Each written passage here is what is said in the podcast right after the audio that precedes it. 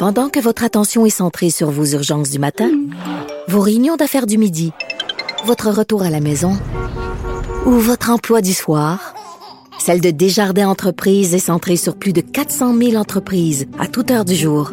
Grâce à notre connaissance des secteurs d'activité et à notre accompagnement spécialisé, nous aidons les entrepreneurs à relever chaque défi pour qu'ils puissent rester centrés sur ce qui compte, le développement de leur entreprise.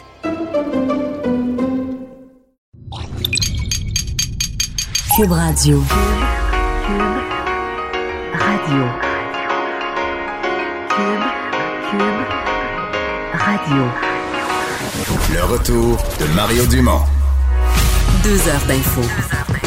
De 15 à 17. Il provoque et remet en question. Il démystifie le vrai du faux. Mario Dumont et Vincent Dessureau. Le retour de Mario Dumont. Bon après-midi tout le monde, 15 heures. euh, on vous accompagne pour les deux heures à venir. Bienvenue à Cube Radio. Bonjour Vincent. Salut Mario. Ça se passe bien? Très bien. Il fait beau. Il annonce un beau week-end. Oui. Beau long week-end. Ouais, un beau long week-end. Ça, ça se passait sous le soleil, mais je regardais. C'est sûr que moi, je suis maniaque de me baigner dans le lac et tout ça, mais là, Ouais. les températures. euh, Ouais, mais C'est le mois de septembre, ouais, hein? Mario, euh, on Faut se est raisonner. 29 C'est- août, là. Donc, c'est pas.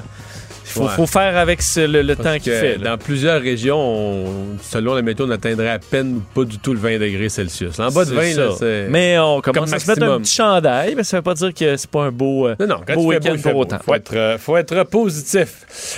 Hey, on continue. Je l'avais promis pour les deux premières semaines de l'émission, mes réflexions d'été. Et là, je m'en vais complètement ailleurs aujourd'hui. OK. Euh, encore, expérience vécue, pas par moi, mais quelqu'un très proche de moi. Euh, L'argent gelé dans les banques. Donc, tu déposes un chèque, tu reçois ta paye, ou tu reçois euh, n'importe quel chèque, et l'argent est gelé. Pendant euh, quelques jours. Euh, Mon souvenir, c'est que c'est cinq jours ouvrables.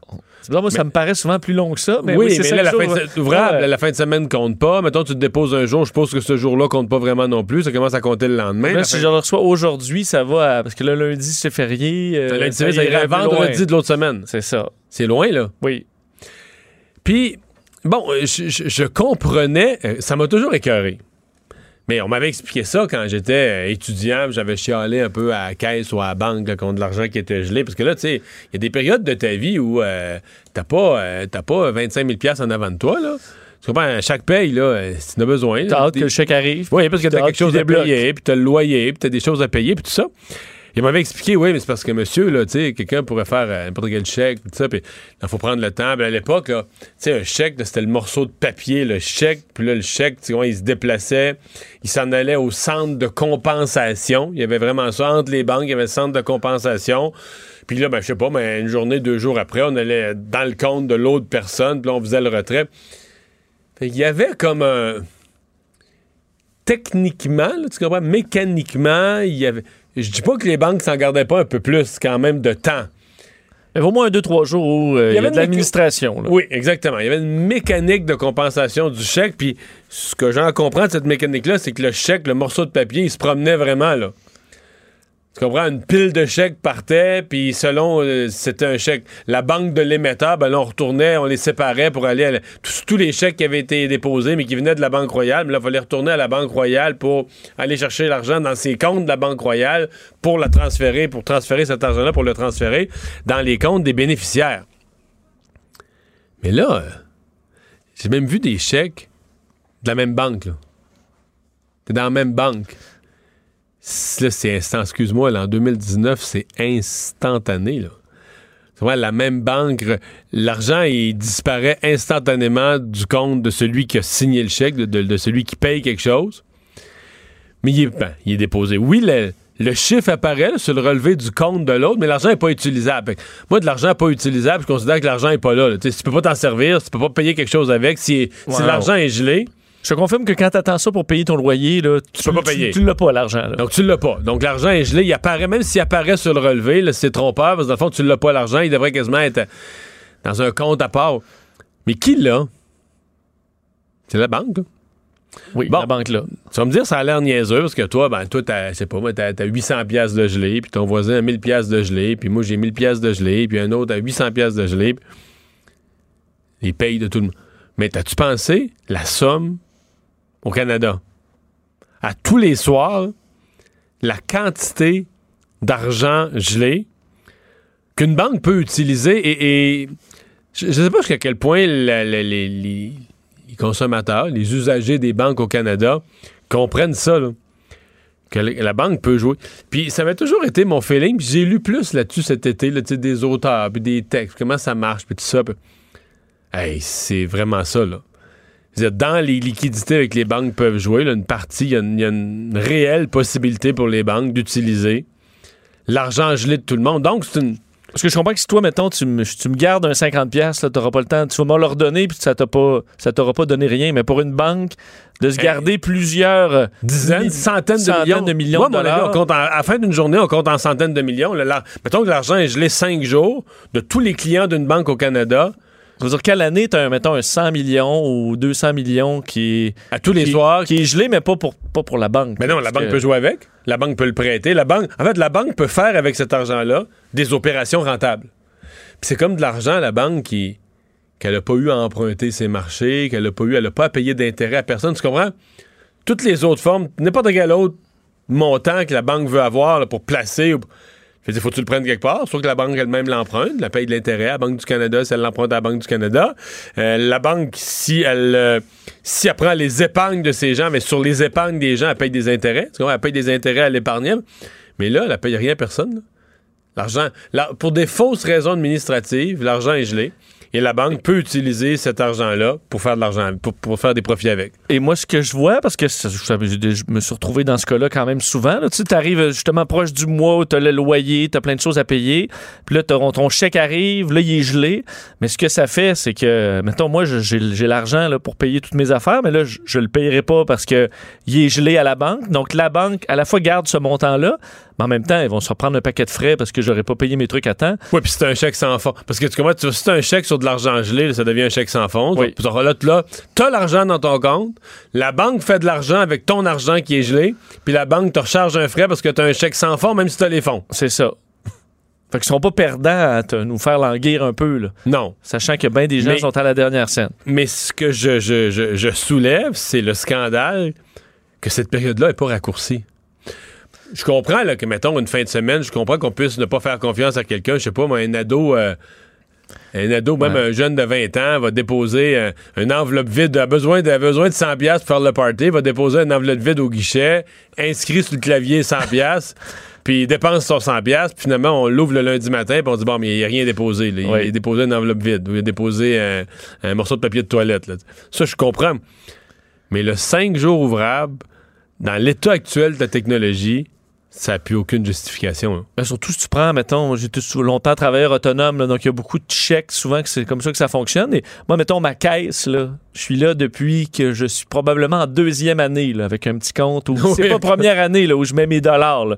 Donc ça fait, euh, mettons, 30 ans Que tu à la même que je suis à la même caisse où j'ai jamais fraudé ou tu sais je paye mes affaires euh, et encore là même si c'est des chèques de- du même employeur depuis des années ben, ça va être gelé le même nombre de temps ils me diront pas ben parfait maintenant on comprend que c'est les opérations courantes puis on vous le dégèle. Si jamais j'essaie de frauder pour 5000 là, mettons, il y a quoi une chance sur combien que moi je vire mal après 30 ans de bon paiement je pense que c'est un, risque que la banque pourrait prendre.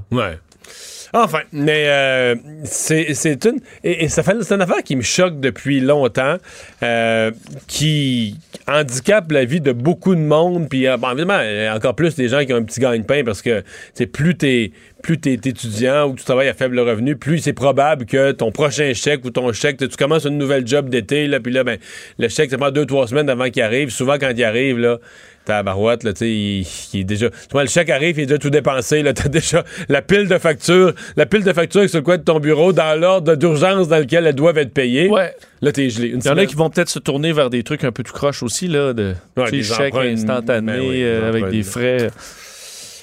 Bon, euh, c'est la rentrée scolaire. euh, Oui. Parlons-en. Donc, toutes sortes de nouvelles liées à la rentrée et à mes amis les commissions scolaires. Oui, effectivement, quand même, euh, beaucoup de, beaucoup de dossiers. Vous avez probablement vu sur les réseaux sociaux euh, depuis lundi euh, toutes les photos de, de jeunes enfants qui s'en vont avec leur nouveau sac à dos à l'école. Donc, c'est une semaine quand même importante pour beaucoup de familles, là, où il y a beaucoup de beaucoup d'actions mélangées avec du stress et tout ça. Mais du stress qui s'est, euh, écoute, décuplé, entre autres, pour une famille du secteur de Rosemont, la petite patrie à Montréal. Une histoire qui est, qui est quand même assez spéciale. Lundi, en fin d'après-midi, après du camping en famille, là, une mère de deux enfants, Pauline Ferrand, donc du secteur de Rosemont, la petite patrie, reçoit un appel du directeur de l'école où devaient aller ses deux enfants, euh, un qui est à la maternelle, puis un autre d'âge primaire en quatrième année. Donc, Euh, elle adore tranquille tout l'été. Ses enfants sont inscrits à une école. Ils sont inscrits à une école après un déménagement, de ce que je comprends, après une séparation, euh, mais qui, bon, les enfants s'en vont dans une nouvelle école. Ils ont même, je veux dire, tout, tout était réglé au mois de juin. Ils ont même reçu les listes scolaires pendant l'été de l'école. Alors, tu dis, ben, tout, tout est réglé. 36 heures, donc, avant la rentrée, le directeur appelle pour dire qu'il y a des... J'ai un sujet pas très agréable pour vous, et c'est pour lui annoncer, encore là, à 36 heures de, la rentrée, qu'il n'y a de la place que pour un des deux enfants et que le petit de la quatrième année, lui, n'a pas de place. Euh, puis, non seulement ça, ça se ne termine pas là, c'est qu'il dit pas faudra aller à votre ancienne école ou aller à une autre école. on a trouvé une place là. Non, j'ai ben, j'ai pas de solution pour vous. Vous allez devoir euh, trouver une solution par vous-même. Et là, ça se termine là. Mais c'est beau comment on s'en lave les mains. Ben, écoute, Mais ça, c'est des gens dans le réseau public qui se font des congrès pour dire comment c'est épouvantable l'école privée, puis que le bon service public, puis tout le monde.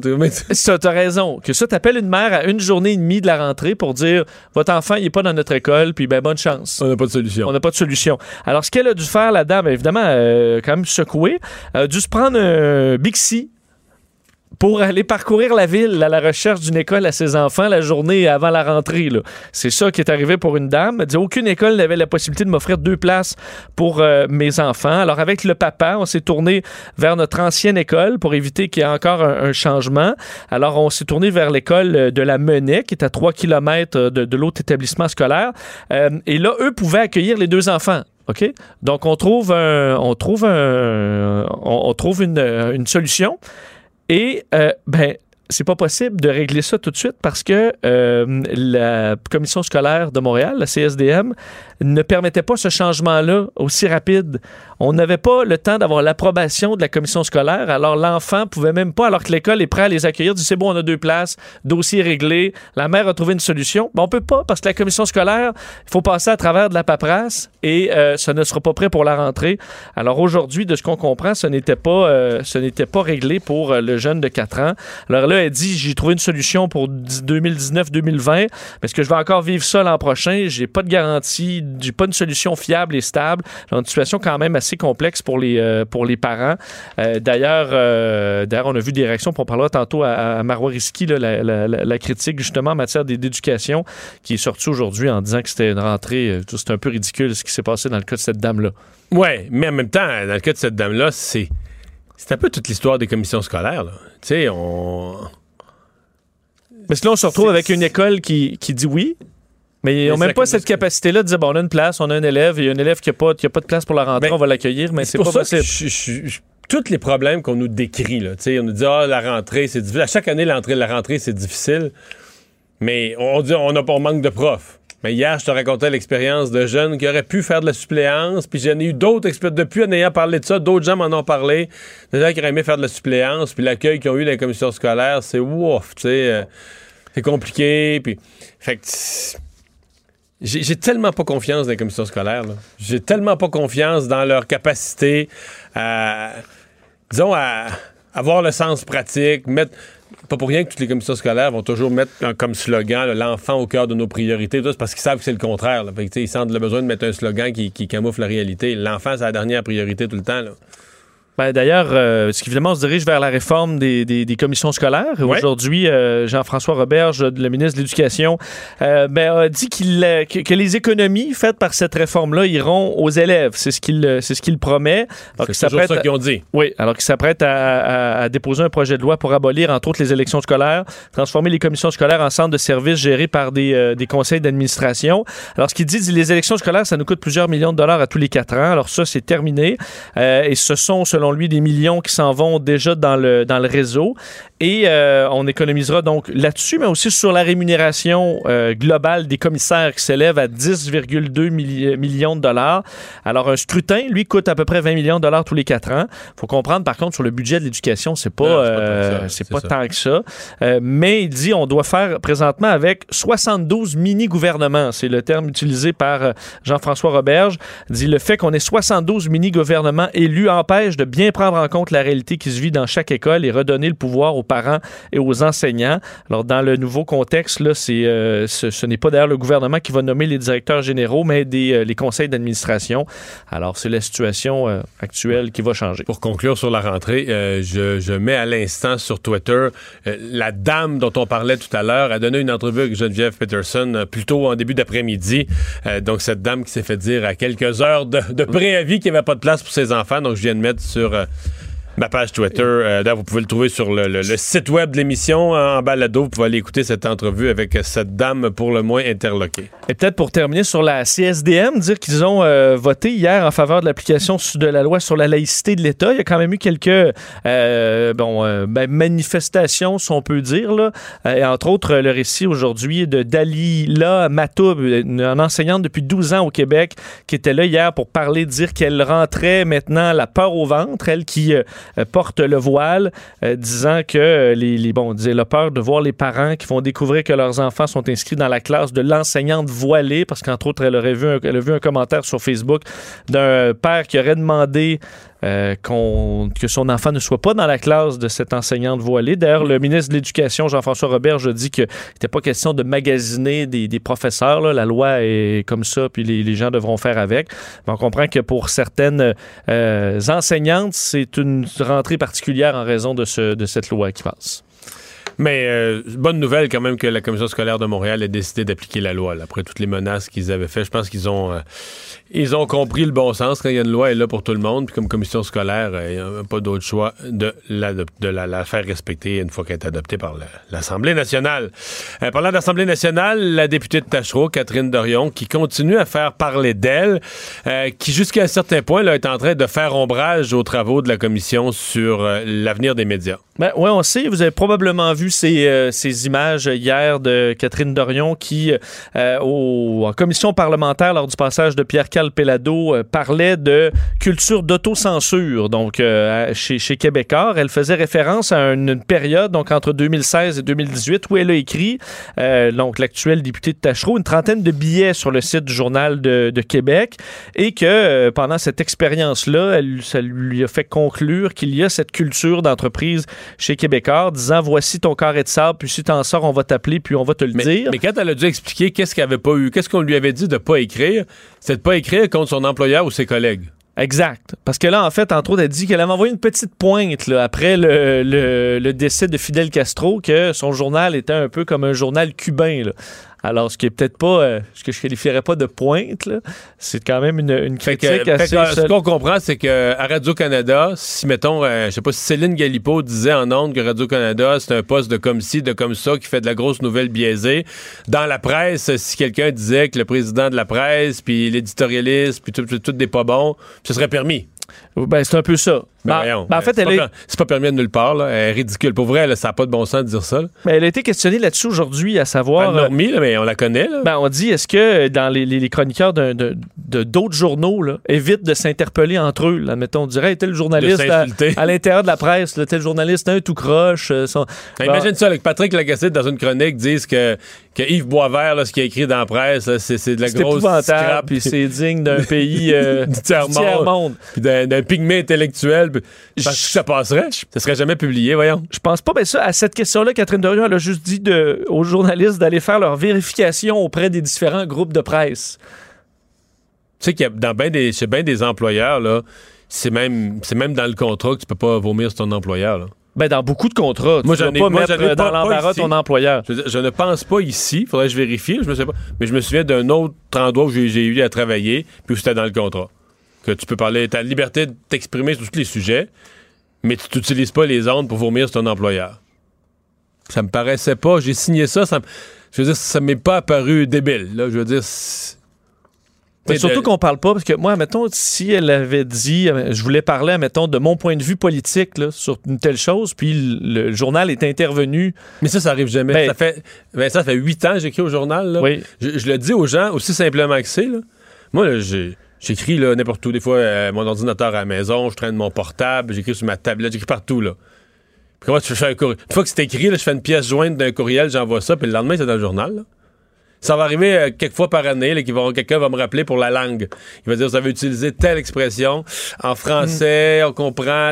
À moins que vous vouliez le plus le jouer en langage parlé, mais normalement en français, il faudrait utiliser. Ah, y a, il y a c'est un, bon, il y a tu un vois. linguiste, oui, il y a C'est un quand même linguiste- bon, ouais. il y a des linguistes qui révisent les textes, qui vont dire, c'est la seule et unique. Il n'y a jamais personne qui va dire, ouais, mais là, tu peux pas être contre ça ou être Ouais, le pour ça. linguiste, il dira pas, euh, soit plus Andrew Shear, mettons, là. Mais non, personne qui, jamais personne qui s'est intéressé, c'est-à-dire qui, qui m'a dit, écrit pas là-dessus, parle pas de tel c'est pour ça que je pense que la censure, quand on parle de ça, c'est davantage là-dessus que sur sais de- que d'avoir le droit de blaster ton employeur. Tu sais, même quand il y a un cahier spécial, on n'est pas obligé de participer. On va recevoir un courriel dans la semaine. Je raconte, tu sais, c'est pas, je pense pas que c'est tabou de raconter. On va recevoir un courriel dans la semaine pour dire, ben là, euh, samedi, là, il y, y a telle affaire. Donc, les chroniqueurs que ça intéresse, qui ont le goût, là, tu sais, ben, c'est sûr, moi, souvent, j'embarque parce que tu sais qu'ils, tu imagines le journal, il va y avoir plein d'articles, tu sais, toutes sortes de Ouais, monde un dossier, hein. Ben oui, puis qui amène plein d'opinions divergentes parce qu'on a une grosse diversité de toutes sortes de chroniqueurs. Ben, moi, j'embarque dans le lot. Mais des fois, mais ça, ça m'est arrivé de dire, bon, ben, tant pis, là, tu sais, je veux dire, c'est pas, un- c'est pas, c'est pas un cahier spécial où moi j'étais à amener, puis j'ai le goût d'écrire sur d'autres choses. Mais admettons que le dossier sur euh, les routes, là, en déroute. Puis toi, Ben, tu trouves que, admettons que tu trouves que les routes sont belles au Québec. là. Non, t'es pas obligé d'écrire. Tu, dis- Ben, tu peux l'écrire, puis tu vas pas perdre ta job. Ah, ben non, c'est le sujet. Qu'il y a un cahier spécial sur les routes. Après ça, qu'est-ce que t'écris sur les routes? Ah, c'est ça. Personne, mais non, mais personne te demande, t'envoies ton texte, puis c'est fini, il est publié. là. Puis je pense que c'est ça. Sauf que si tu dis, toi, quel journal de merde? Ça C'est se peut, ça. surtout qu'elle dit, elle a, elle a fait une trentaine de billets, puis elle dit, elle a, elle était avertie quand même à quelques reprises. Il- le- son texte, il avait un texte, entre autres, sur Sophie Durocher, puis on lui a dit, ben, essaie donc de pas faire ça, puis dit, le texte n'a pas été supprimé, là. Un rappel à dire, ben, à l'interne, on essaie de pas se cochonner, là. Puis je pense que à Radio-Canada, ça va être la, ça va être vraiment la même chose. Ben, tu sais, je vois pas un chroniqueur à Radio-Canada Ben, l'autre dire, Pénélope, euh, quel show épouvantable, euh, tu sais, y a rien à voir là. Euh, Je- je- J'ai la misère à croire ça. Enfin. Et, euh, mais, mais, mais, mais tout ça, euh, deux affaires sur elle. D'abord, là, elle jette tout un ombrage avec quelque chose qui n'a aucun rapport personnel. Je me moi. Là, elle jette tout un ombrage sur l'avenir des médias qui supposément l'intéresse. Puis deuxièmement, je veux dire, n'est-elle pas. Si on avait à prendre parmi les 125 députés, celui ou celle qui, prend les moyens les plus efficaces pour contourner les médias, puis qui fait le plus de messages directs sur Facebook, ce serait pas. Tu sais, à chiale contre les médias, faut sauver nos médias, faut investir dans les médias, l'argent public dans les médias. Mais elle, quand elle veut parler au monde, là, c'est probablement la première qui fera pas une conférence de presse, là, qui va utiliser Faire une Facebook. vidéo Facebook. Oui, il va faire Oui. une vidéo Facebook ou des publications, toutes sortes d'affaires. Elle n'ira pas faire le tour des médias, des journaux locaux, Mais non, là. mais non, mais non. Fait que Facebook, c'est ça le GAFA, là, c'est ça, là. Non? C'est plus là qu'une question à savoir est-ce qu'on a le droit dans le média de- de- de- d'insulter son employeur. Puis juste sur la, la- la convergence, là, une observation, parce qu'elle a fait référence aussi à dire vous pouvez vous pluguer vos propres affaires chez Québécois, mais je veux dire, à Radio-Canada, là, euh, tout.tv, Mais euh, la radio, la première chaîne, euh, Pénélope, je veux dire, on le fait Mais énormément. Vincent, le plus drôle, hier, parce qu'elle a, vraiment l'air, Catherine Dorion, anti-québécois. Fort, fort, fort, fort, fort, là. Je sais pas pourquoi, parce que c'est parce que c'est, québécois. Par exemple, tout ce qui vient de l'Empire des Démarrais, ça a l'air d'être vraiment pour elle beaucoup meilleur. Euh, Radio-Canada, on n'en parle même pas, c'est sanctifié. Mais hier, elle, dégobillait sur euh, LCN parce qu'il y avait un reportage sur la nouvelle technologie Helix. Helix, C'est là. quand même une nouvelle économique importante, à mon avis. Là. Même si Vidéotron appartenait pas au même groupe, c'est quand même, en tout cas. Mais, mais à l'heure exacte où elle faisait ça, à RDI, on, a, nous, on les a d'en face, là, les- Oui. À RDI, c'était un reportage sur le lancement de programmation Radio-Canada, puis c'était District 31, puis toutes les émissions de Radio-Canada. Puis là, ben, je me disais, ben là, c'est une question de seconde que Catherine Dorion va publier un autre message pour dire Radio-Canada aussi. Oui, c'est pas la job à nos journalistes à Radio-Canada de faire de la pub de- pour Radio-Canada, de faire des grands dossiers sur qui vont nous apprendre des choses sur l'état du pays et du monde. Mais non, ça, ça, ça va l'air correct. Catherine Dorion. toujours. Fait que Catherine Dorion, c'est ça. C'est un espèce de sentiment anti, euh, anti-québécois. Ceci dit, elle- là Pierre-Carl Pelado a mis le doigt sur le bobo, puis là, on en parle. Elle donne un show. Mais ça, ça c'est, c'est la base. Ouais, sa réponse, est-ce que c'était trop bête? ou- Parce qu'il a dit, il y a pas. euh, de toute façon, il, Non, il que- restait 13 secondes. Je, je m'en foutais. Tout ce qui m'intéressait de sa réponse, c'est qu'elle a donné son show. Pour moi, c'est juste ça. Tout le reste, c'est, elle, elle donne un show. Parce que ça intéressait pas nécessairement à la réponse. Non, elle avait donné son show. Puis elle donne un show, puis elle donne toujours un show, puis elle ne fait que donner un show. En fait, c'est un show qui devient gênant pour Manon Massé. Moi, je trouve que c'est ça, là. Ça a toujours été à côté, puis à côté de la coche, puis tout ça. Parce que dans ce, je pense que cette commission-là, à date, on, on veut avancer tout le monde ensemble. Ben, Isabelle Melançon du Parti libéral, elle c'est ses dossiers sur les enjeux, pose des questions, cherche, pique le gouvernement un peu, mais tu sais, correct, là, mais Mais pas dans le réglage de compte. Là. Non, non, elle était hors d'ordre totalement, là. Tu sais, totalement hors d'ordre par rapport au travail de l'ensemble des autres députés des autres partis. On va euh, aller rejoindre euh, Anaïs, euh, qui aujourd'hui, Anaïs n'est pas en studio avec nous. Bonjour. Allô, allô? Parce que Anaïs est en Abitibi pour euh, le je festival. suis en Abitibi. Il fait frais, ça, je peux vous le dire. Oh! Ouais, combien? Ben là, c'est aux alentours de 20, mais ce matin, quand je suis arrivée, je pense qu'il Ouais. faisait euh, 8 degrés, donc j'avais un chandail de laine. En plus, j'avais un Mais- gros manteau. Mais 20 à cette heure-ci en. Abitibi, c'est pas pire, là. Non, c'est pas si mal, mais aussitôt que le soleil se couche, c'est Non, longtemps. je Ça, comprends. Pas de terrasse. Euh, donc, festival de musique émergente euh, qui, euh, qui s'amorce. Ben absolument. Mais là, Mario, je vais commencer avant avec un retour dans les années 90. Ok, je vais Wow. vous parler du FME dans quelques secondes, mais tout d'abord, je veux mentionner que bon, 2019 a été le grand retour de 1990 et sera le retour de Stave Cars. Dansez avec moi, breaky dance, les mains, les pas. Ça veut dire quoi, Eki Breaky? Aucune idée. 25 ans après, là, on doit Ouais. finir par, on va finir par l'avoir, cette réponse-là, jamais je croirais. ben écoute, on va lui demander parce que c'est sûr qu'il va accorder des entrevues. Ah, là, bon. Cars qui, justement, célèbre son euh, ses 25 ans en fait de carrière, quoi qu'on l'a pas vu depuis les années 2000. Il habite du côté de la Floride. Et euh, ben, il sera de retour à l'âge de 55 ans avec un nouvel album au mois d'octobre, une nouvelle version du Aki Breaky Dance. Sur son album, il va y avoir également Version électro. des chansons. Ben, je, je- écoute, moi, je suis vraiment curieuse. Là, on a entendu la version anglophone, la version francophone dans les années 90. Là, peut-être qu'il va y avoir une touche euh, électro. J'ai aucune idée. Honnêtement, je suis super curieuse d'entendre ça. Il va y avoir des duos aussi, entre autres, avec euh, Véronique Labbé, donc une chanson qui va reprendre de Roy Orbison, euh, Crying. Et euh, Steve Carr, en entrevue, racontait qu'il y a environ deux ans de ça, PM Méthode l'a invité euh, en spectacle avec lui dans son gros show, un spécial Ouais. country. Et c'est là que Steve Carr s'est rendu compte que les gens ne l'avaient pas oublié. C'est vrai quand même qu'après 25 ans, on la connaît encore, cette chanson-là.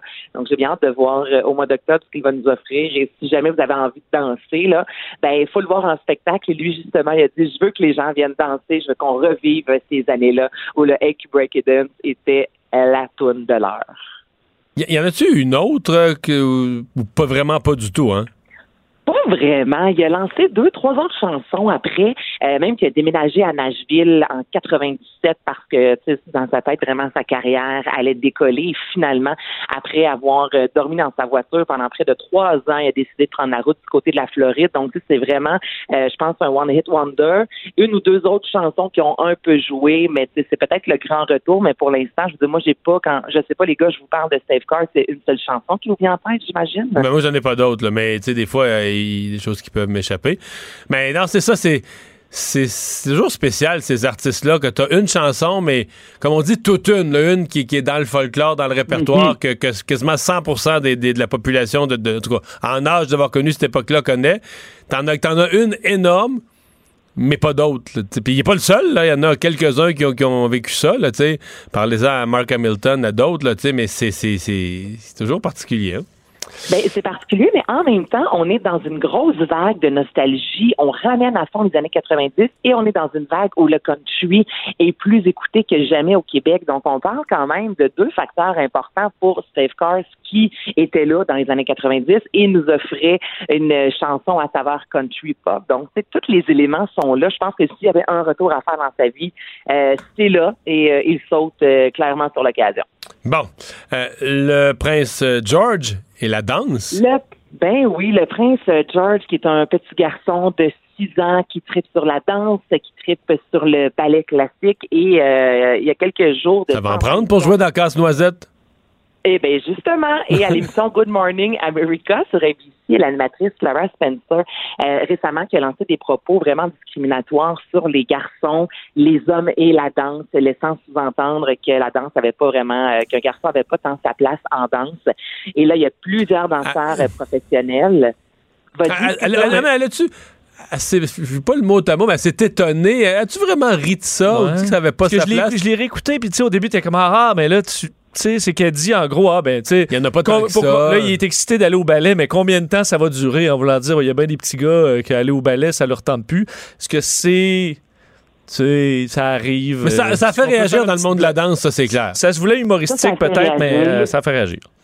Mais comme vous dites, là, elle a pas dit les garçons qui dansent euh, ont pas leur place. Ça n'a pas été aussi clair que ça, mais il y a eu des les gens ont perçu vraiment comme une attaque contre les danseurs. Donc, il y a entre autres Brian Friedman qui travaille avec Britney Spears, qui fait un appel à plein d'autres danseurs. Donc, en début de semaine, je trouve ça quand même beau. Il y a 300 danseurs, euh, tant professionnels qu'amateurs, qui se sont rencontrés sur Times Square devant les locaux de ABC pour un fameux flash mob. Donc ça, je vous rappelle que c'est une danse qui arrive d'une façon très spontanée. On fait les mouvements et tout le monde repart chacun de son bar. Donc ils sont venus euh, en guise euh, de ben, pour montrer dans le fond qui, que la danse était vraiment importante et euh, pour mettre le, le prince George l'avant en disant go vas-y continue parce que les danseurs lors d'entrevue disaient peut-être d'autres garçons qui ont entendu cette entrevue là et euh, qui se sont dit ok moi je dois laisser la danse de côté parce que c'est mal vu dans notre société donc, ils ont euh, voulu, dans le fond, euh, déclarer haut et fort que les hommes peuvent danser. Mais je trouve que je trouve ça beau. Moi, des, des, Mais- des mouvements comme ça de masse. moi,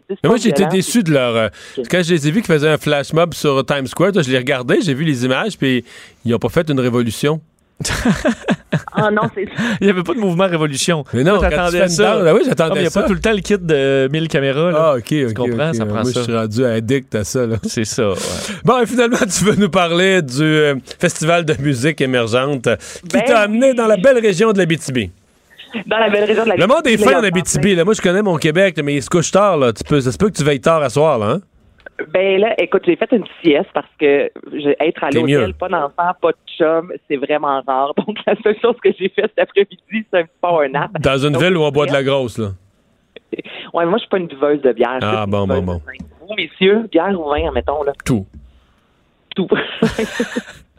J'adore ça. Alors. Donc, cette émission, on est en plein test de son. Et moi, je suis venue faire des entrevues euh, pour les 5 à 7 québécois avec, entre autres, David Marin, Pierre Guitard. Et il y a une grosse nouveauté cette année, c'est le garage Sirius XM. Et ça, c'est la grosse aussi euh, tendance dans les festivals, notamment au Québec, les spectacles un peu surprises. Donc là, ça va se passer dans un petit garage c'est gratuit, c'est premier arrivé, premier servi. Il va y avoir des artistes tels euh, ben, euh, Bernard Adamus, Marie-Pierre, euh, Arthur, Émile Bilodeau. Il y a d'autres spectacles surprises à venir sur euh, ben, sur le site d'ici, mettons, je dirais les 72 prochaines heures. Donc, j'ai vraiment hâte de découvrir ces artistes-là. Ce soir, les Sœurs Boulay seront euh, en concert. Mais la, la- demain, la scène dans un garage, c'est vraiment dans un garage? c'est dans le, écoute ça, c'est dans le garage Réau, du côté, en fait, de Rouen, euh, sur la rue Noranda. Il y a, y a rien de plus garage que ça, là. Wow. Ouais. Non, non, tant qu'à faire de la musique euh, garage, dans un garage pour vrai. On n'y est Ben, pas avec ça. Écoute, non, l'an passé, il y avait eu des spectacles euh, sp- surprises également dans une euh, station de ski. Les, euh, les gens embarqués dans un autobus sans trop savoir où aller. On les amenait dans un chalet de ski et il y avait un spectacle là. Donc, il y a vraiment ce, ce côté-là un peu qu'on sait pas trop où on s'en va où. Puis, on embarque euh, dans, dans l'émotion du, euh, du FME. Et demain, euh, je commence ma série d'entrevues avec euh, David Marin. Il y a Pierre Que j'aime énormément. Je vais vous laisser avec euh, un extrait de la pièce Embrasse-moi. Donc, un peu plus tôt cet été, il est venu avec euh, Geneviève Peterson en studio et il a chanté cette chanson-là. Merci Anaïs, à demain. Hey, merci, à demain. Bye bye. Mais avant que tu m'aimes, que tu m'aimes bien sûr. Je disais, je dois partir avant, mais avant quoi me demandais-tu? Mais avant que tu m'aimes, que tu m'aimes bien sûr. Le retour de Mario Dumont. Pour nous rejoindre en studio, Studio à commercial cube.radio. Appelez ou textez 187 Cube Radio. 1877 827 2346.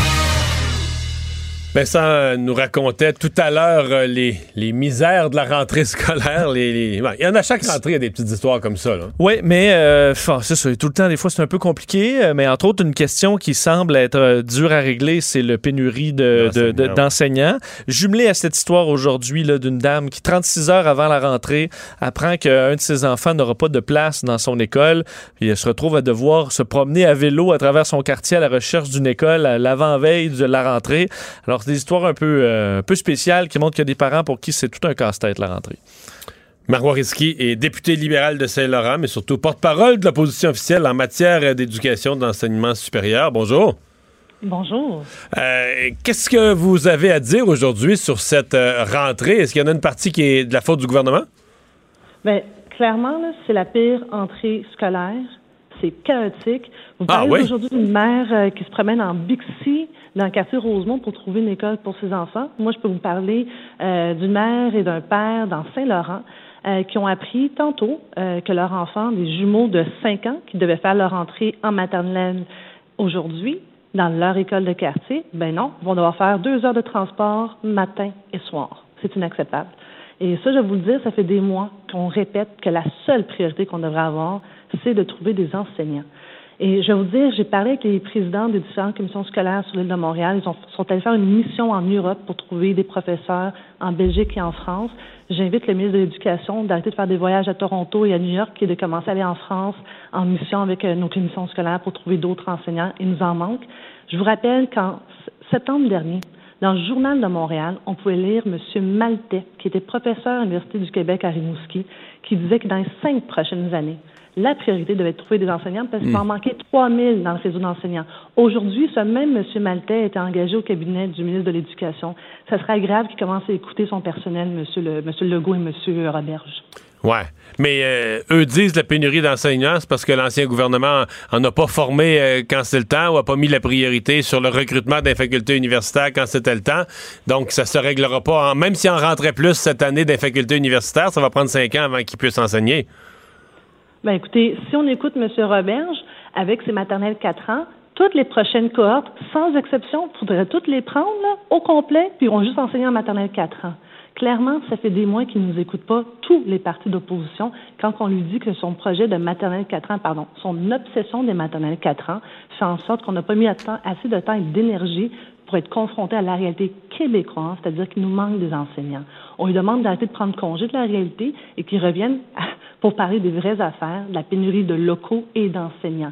Parce qu'avec la pression des maternelles 4 ans, on est en train de faire des classes à 1 million de dollars pour 6 élèves, alors que présentement, à Montréal, à Laval, Montérégie, il y a plusieurs écoles qui n'ont pas de place et surtout n'ont pas d'enseignants. Euh, le cas, euh, par exemple, on en a parlé tout à l'heure, de ces parents avertis à, à 36 heures de la rentrée que finalement, ils ont, ils ont pas de place ou il n'y a pas de place pour leur enfant.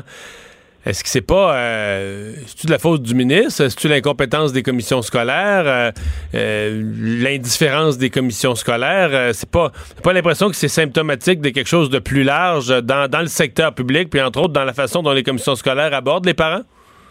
Écoutez, dans les derniers mois, j'ai entendu le gouvernement Legault dire que la priorité, c'était l'éducation. Qu'est-ce qu'ils ont fait en éducation? La première affaire, c'était de sabrer dans les budgets. Deuxième affaire, ça a été de dire, hum, laïcité. Troisième affaire, été maternelle 4 ans.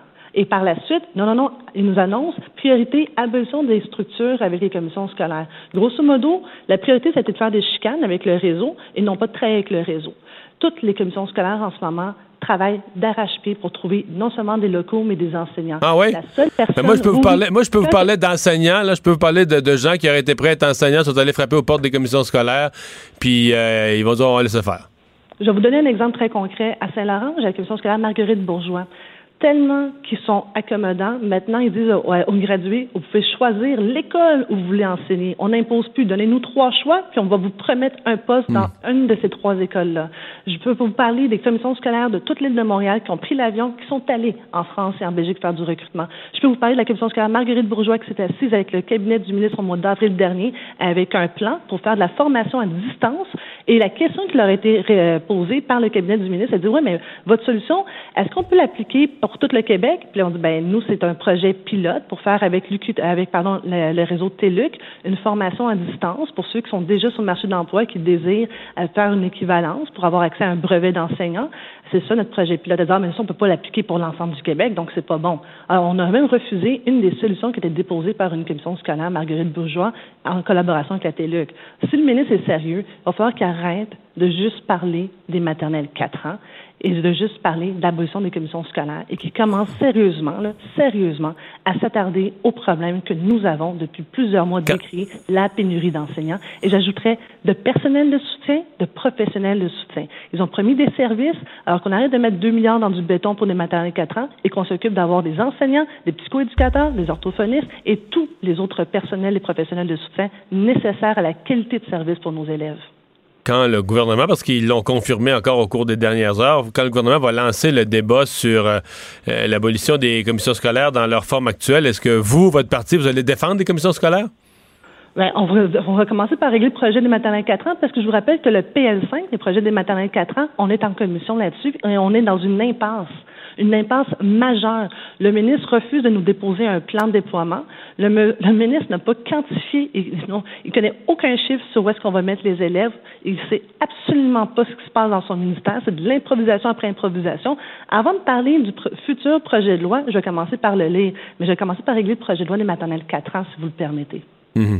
Euh, sur ce dossier des maternelles 4 ans, euh, c'est quand même. Euh, les gens se questionnent en général. Je pense qu'il y a des gens qui, qui, entendent vos arguments, qui disent ouais, est-ce que c'est la priorité, est-ce que ça ne l'est pas?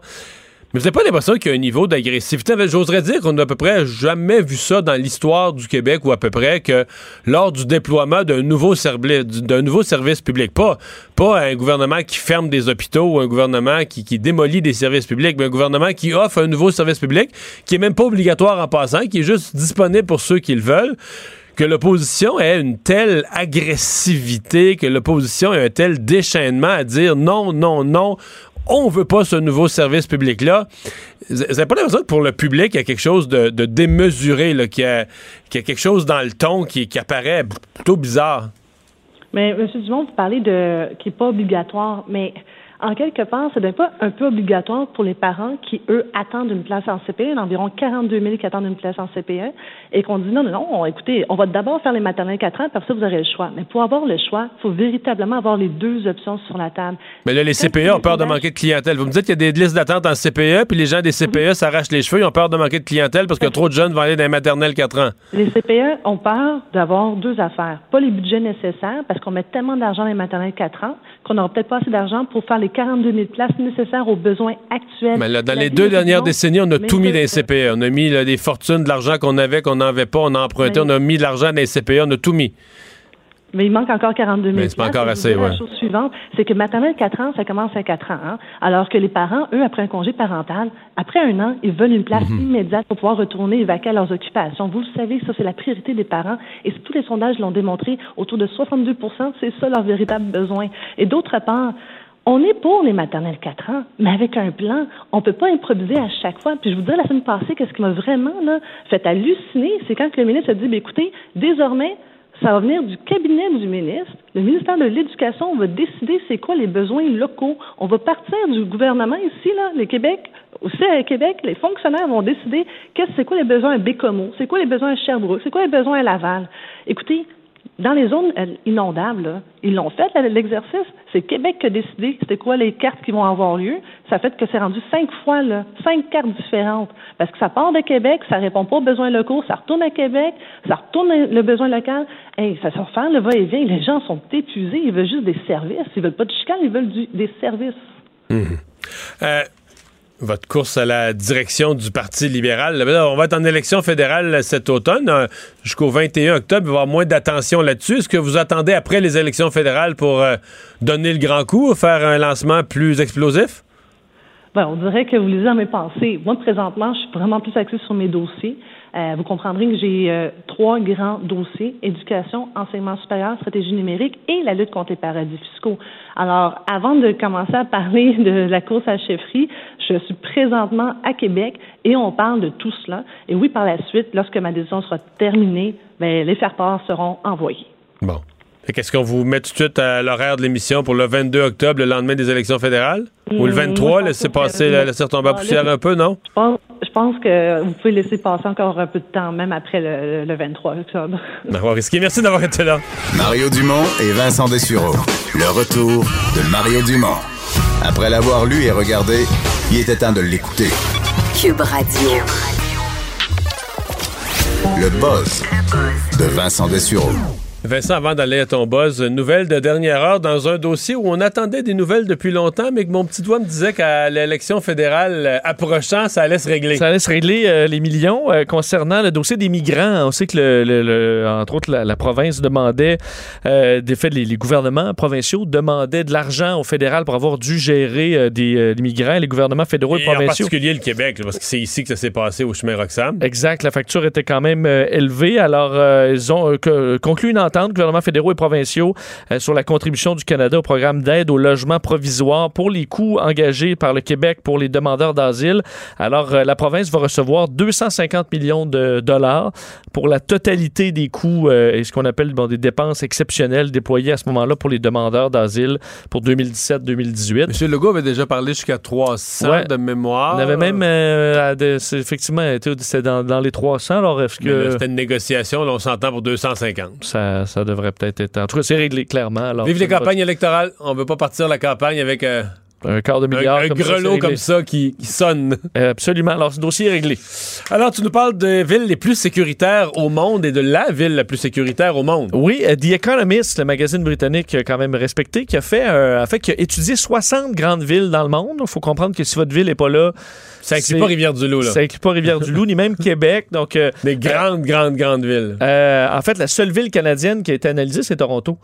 Alors, euh, Montréal n'est même pas là. Euh, bon, ce qu'on voulait, 60 villes, voir quelle était la ville, la grande ville euh, la plus sécuritaire euh, au monde. Et euh, au, au sommet trône la prochaine ville olympique dans le monde, c'est-à-dire Tokyo au Japon. Alors, une ville quand même qui est une mégapole, mais qui s'en tire euh, très bien selon euh, The Economist.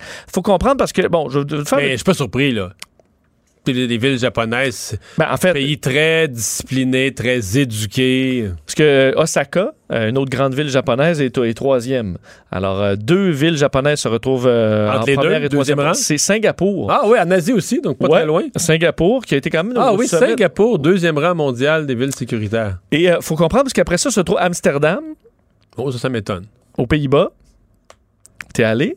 Ouais, ça fait longtemps, mais j'ai pas eu un super sentiment de sécurité. Moi, j'ai vu. euh, Ben, vu gens du ça monde- brosse ou ça. ouais, ça- du monde se battre sur le trottoir. J'ai vu un gars se faire passer par-dessus le capot d'une Mercedes. euh, Ben, Peut-être que j'étais pas dans les bons quartiers, je sais pas, là, mais moi. Amsterdam, je sais pas, j'ai pas de temps. Moi, j'y suis allé, ça fait quand même aussi assez longtemps, mais je me souviens de, mettons, c'est plus des, euh, justement, des bars, euh, des bagarres, du monde bruyant que peut-être de la grande criminalité. Ouais, peut-être. C'est peut-être ça qui, qui les sauve. Mais parce que, le sentiment de sécurité, je suis convaincu que t'as pas ça à Tokyo, là. euh, non, tout à fait. Tout à fait, mais c'est que tu vas comprendre peut-être un peu pourquoi il y a quelques positions qui peuvent surprendre. Parce qu'entre autres, ensuite, c'est Sydney en Australie, Toronto euh, Ah, au ok, Canada. Toronto, la seule ville canadienne est quand même est élevée. quand même très élevé euh, dans, le- dans le top 10. Suit Washington, D.C. Puis là, Euh, euh, ouais, là, faut pas. te- Trois rues en arrière du Capitole. euh, Ben, c'est ça. Moi, en fait, tu pour avoir été quelques fois à, Washington, D.C., tu, tu fais quelques stations de métro, puis ça change le paysage change. Je comprends qu'au centre, euh, disons, cultu- pas culturel, Ouais. mais politique, c'est- tout, est, tout est parfait.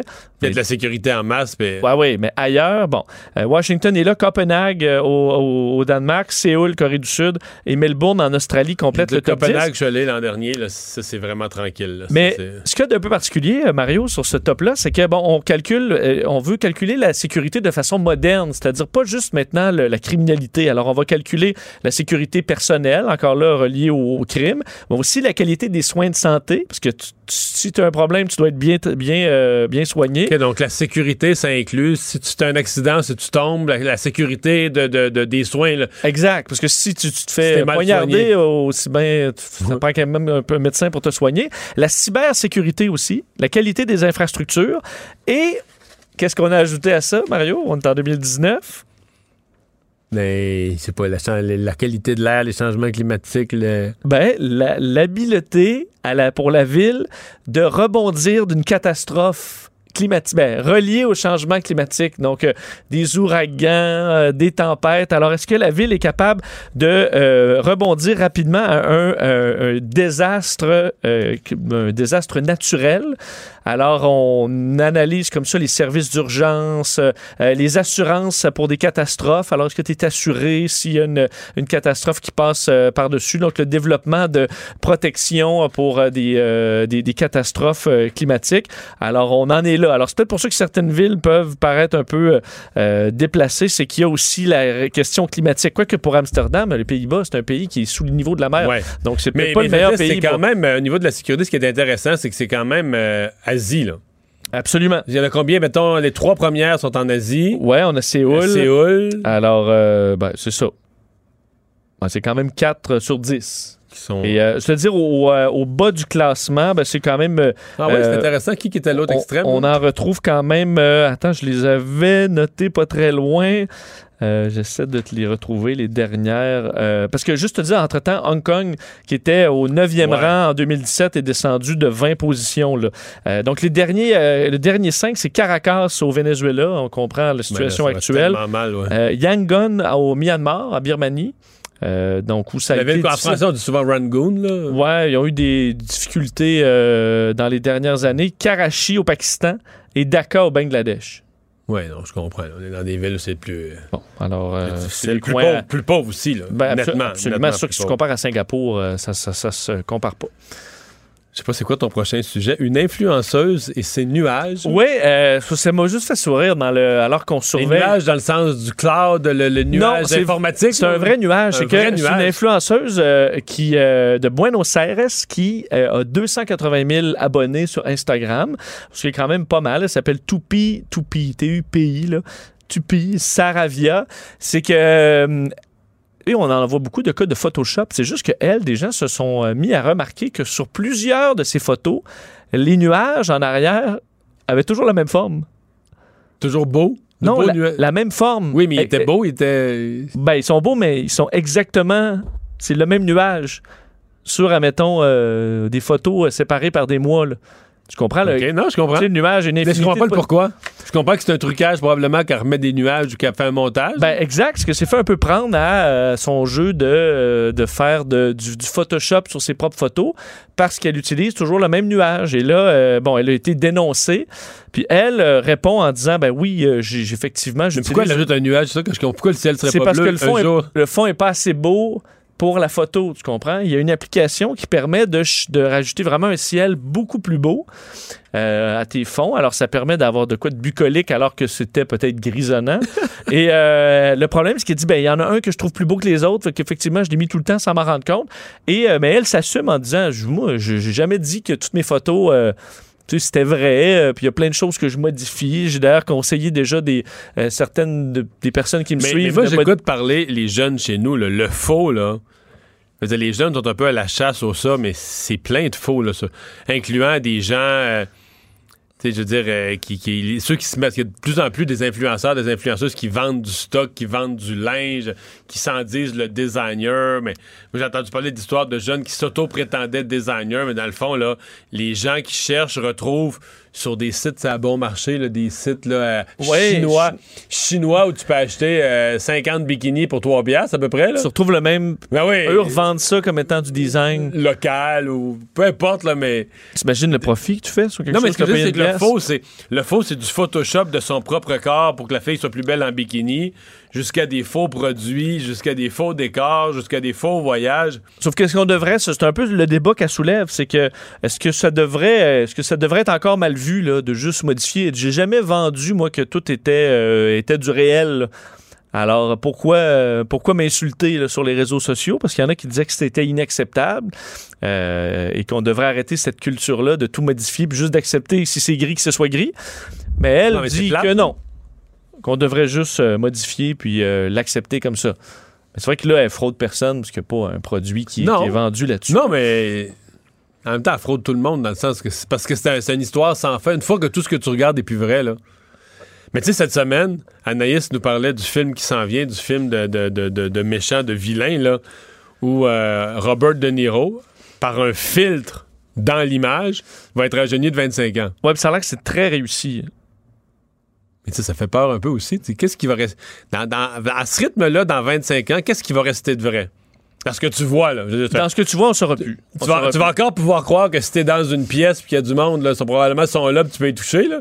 Mais dès que tu auras un écran, là, pour une photo, pour une vidéo, pour- Ben, je sais pas si tu as vu, il y a eu un, des, un des pros là-dedans là, de, de- pour changer le visage euh, en, en direct, là, le deepfake.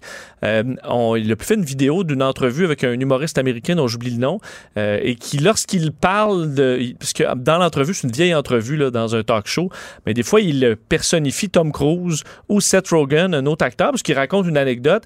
Et l'ordinateur, dès qu'il devient Tom Cruise, son visage se transforme en, en Tom Cruise, mais de façon tellement. euh, subtile, mais parfaite en même temps, où tu as l'impression que whoop, la personne devient Tom Cruise et redevient lui-même, redevient Seth Rogen avant de redevenir lui-même. C'est vraiment particulier. L'ordinateur le fait automatiquement euh, avec des algorithmes. Donc, tu sais, le, discours continue. Et ça, rendu là, tu dis... on- je me pourrais très bien me faire berner en pensant que c'est Tom Cruise qui a dit tout ça si la vidéo se coupe au parti où c'est Tom Cruise. là. Et c'est vraiment à s'y méprendre. Tu dis, on est là, là, en 2019, imagine dans 10 ans, un politicien qui dit quelque chose, là, tu vas voir une, euh, Justin Trudeau qui dit une, une absurdité. Ben, c'est peut-être un comédien qu'on a transformé. ben, c'est- ouais, c'est peut-être euh, un discours qu'a fait une autre personne dans le monde que tu as juste superposé le euh, Justin Trudeau par-dessus.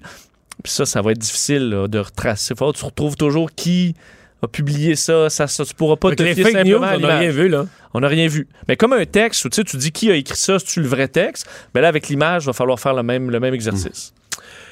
Lien entre le divorce et la démence. Ouais, j'ai une mauvaise nouvelle pour les, euh, pour les divorcés. C'est beaucoup de monde, ça. Euh, effectivement, parce que les Au taux moins sont la moitié de la population. Absolument. Aux États-Unis, c'est 40 à 50 euh, euh, des, des couples mariés qui divorcent selon la- la- l'Association américaine de psychologie.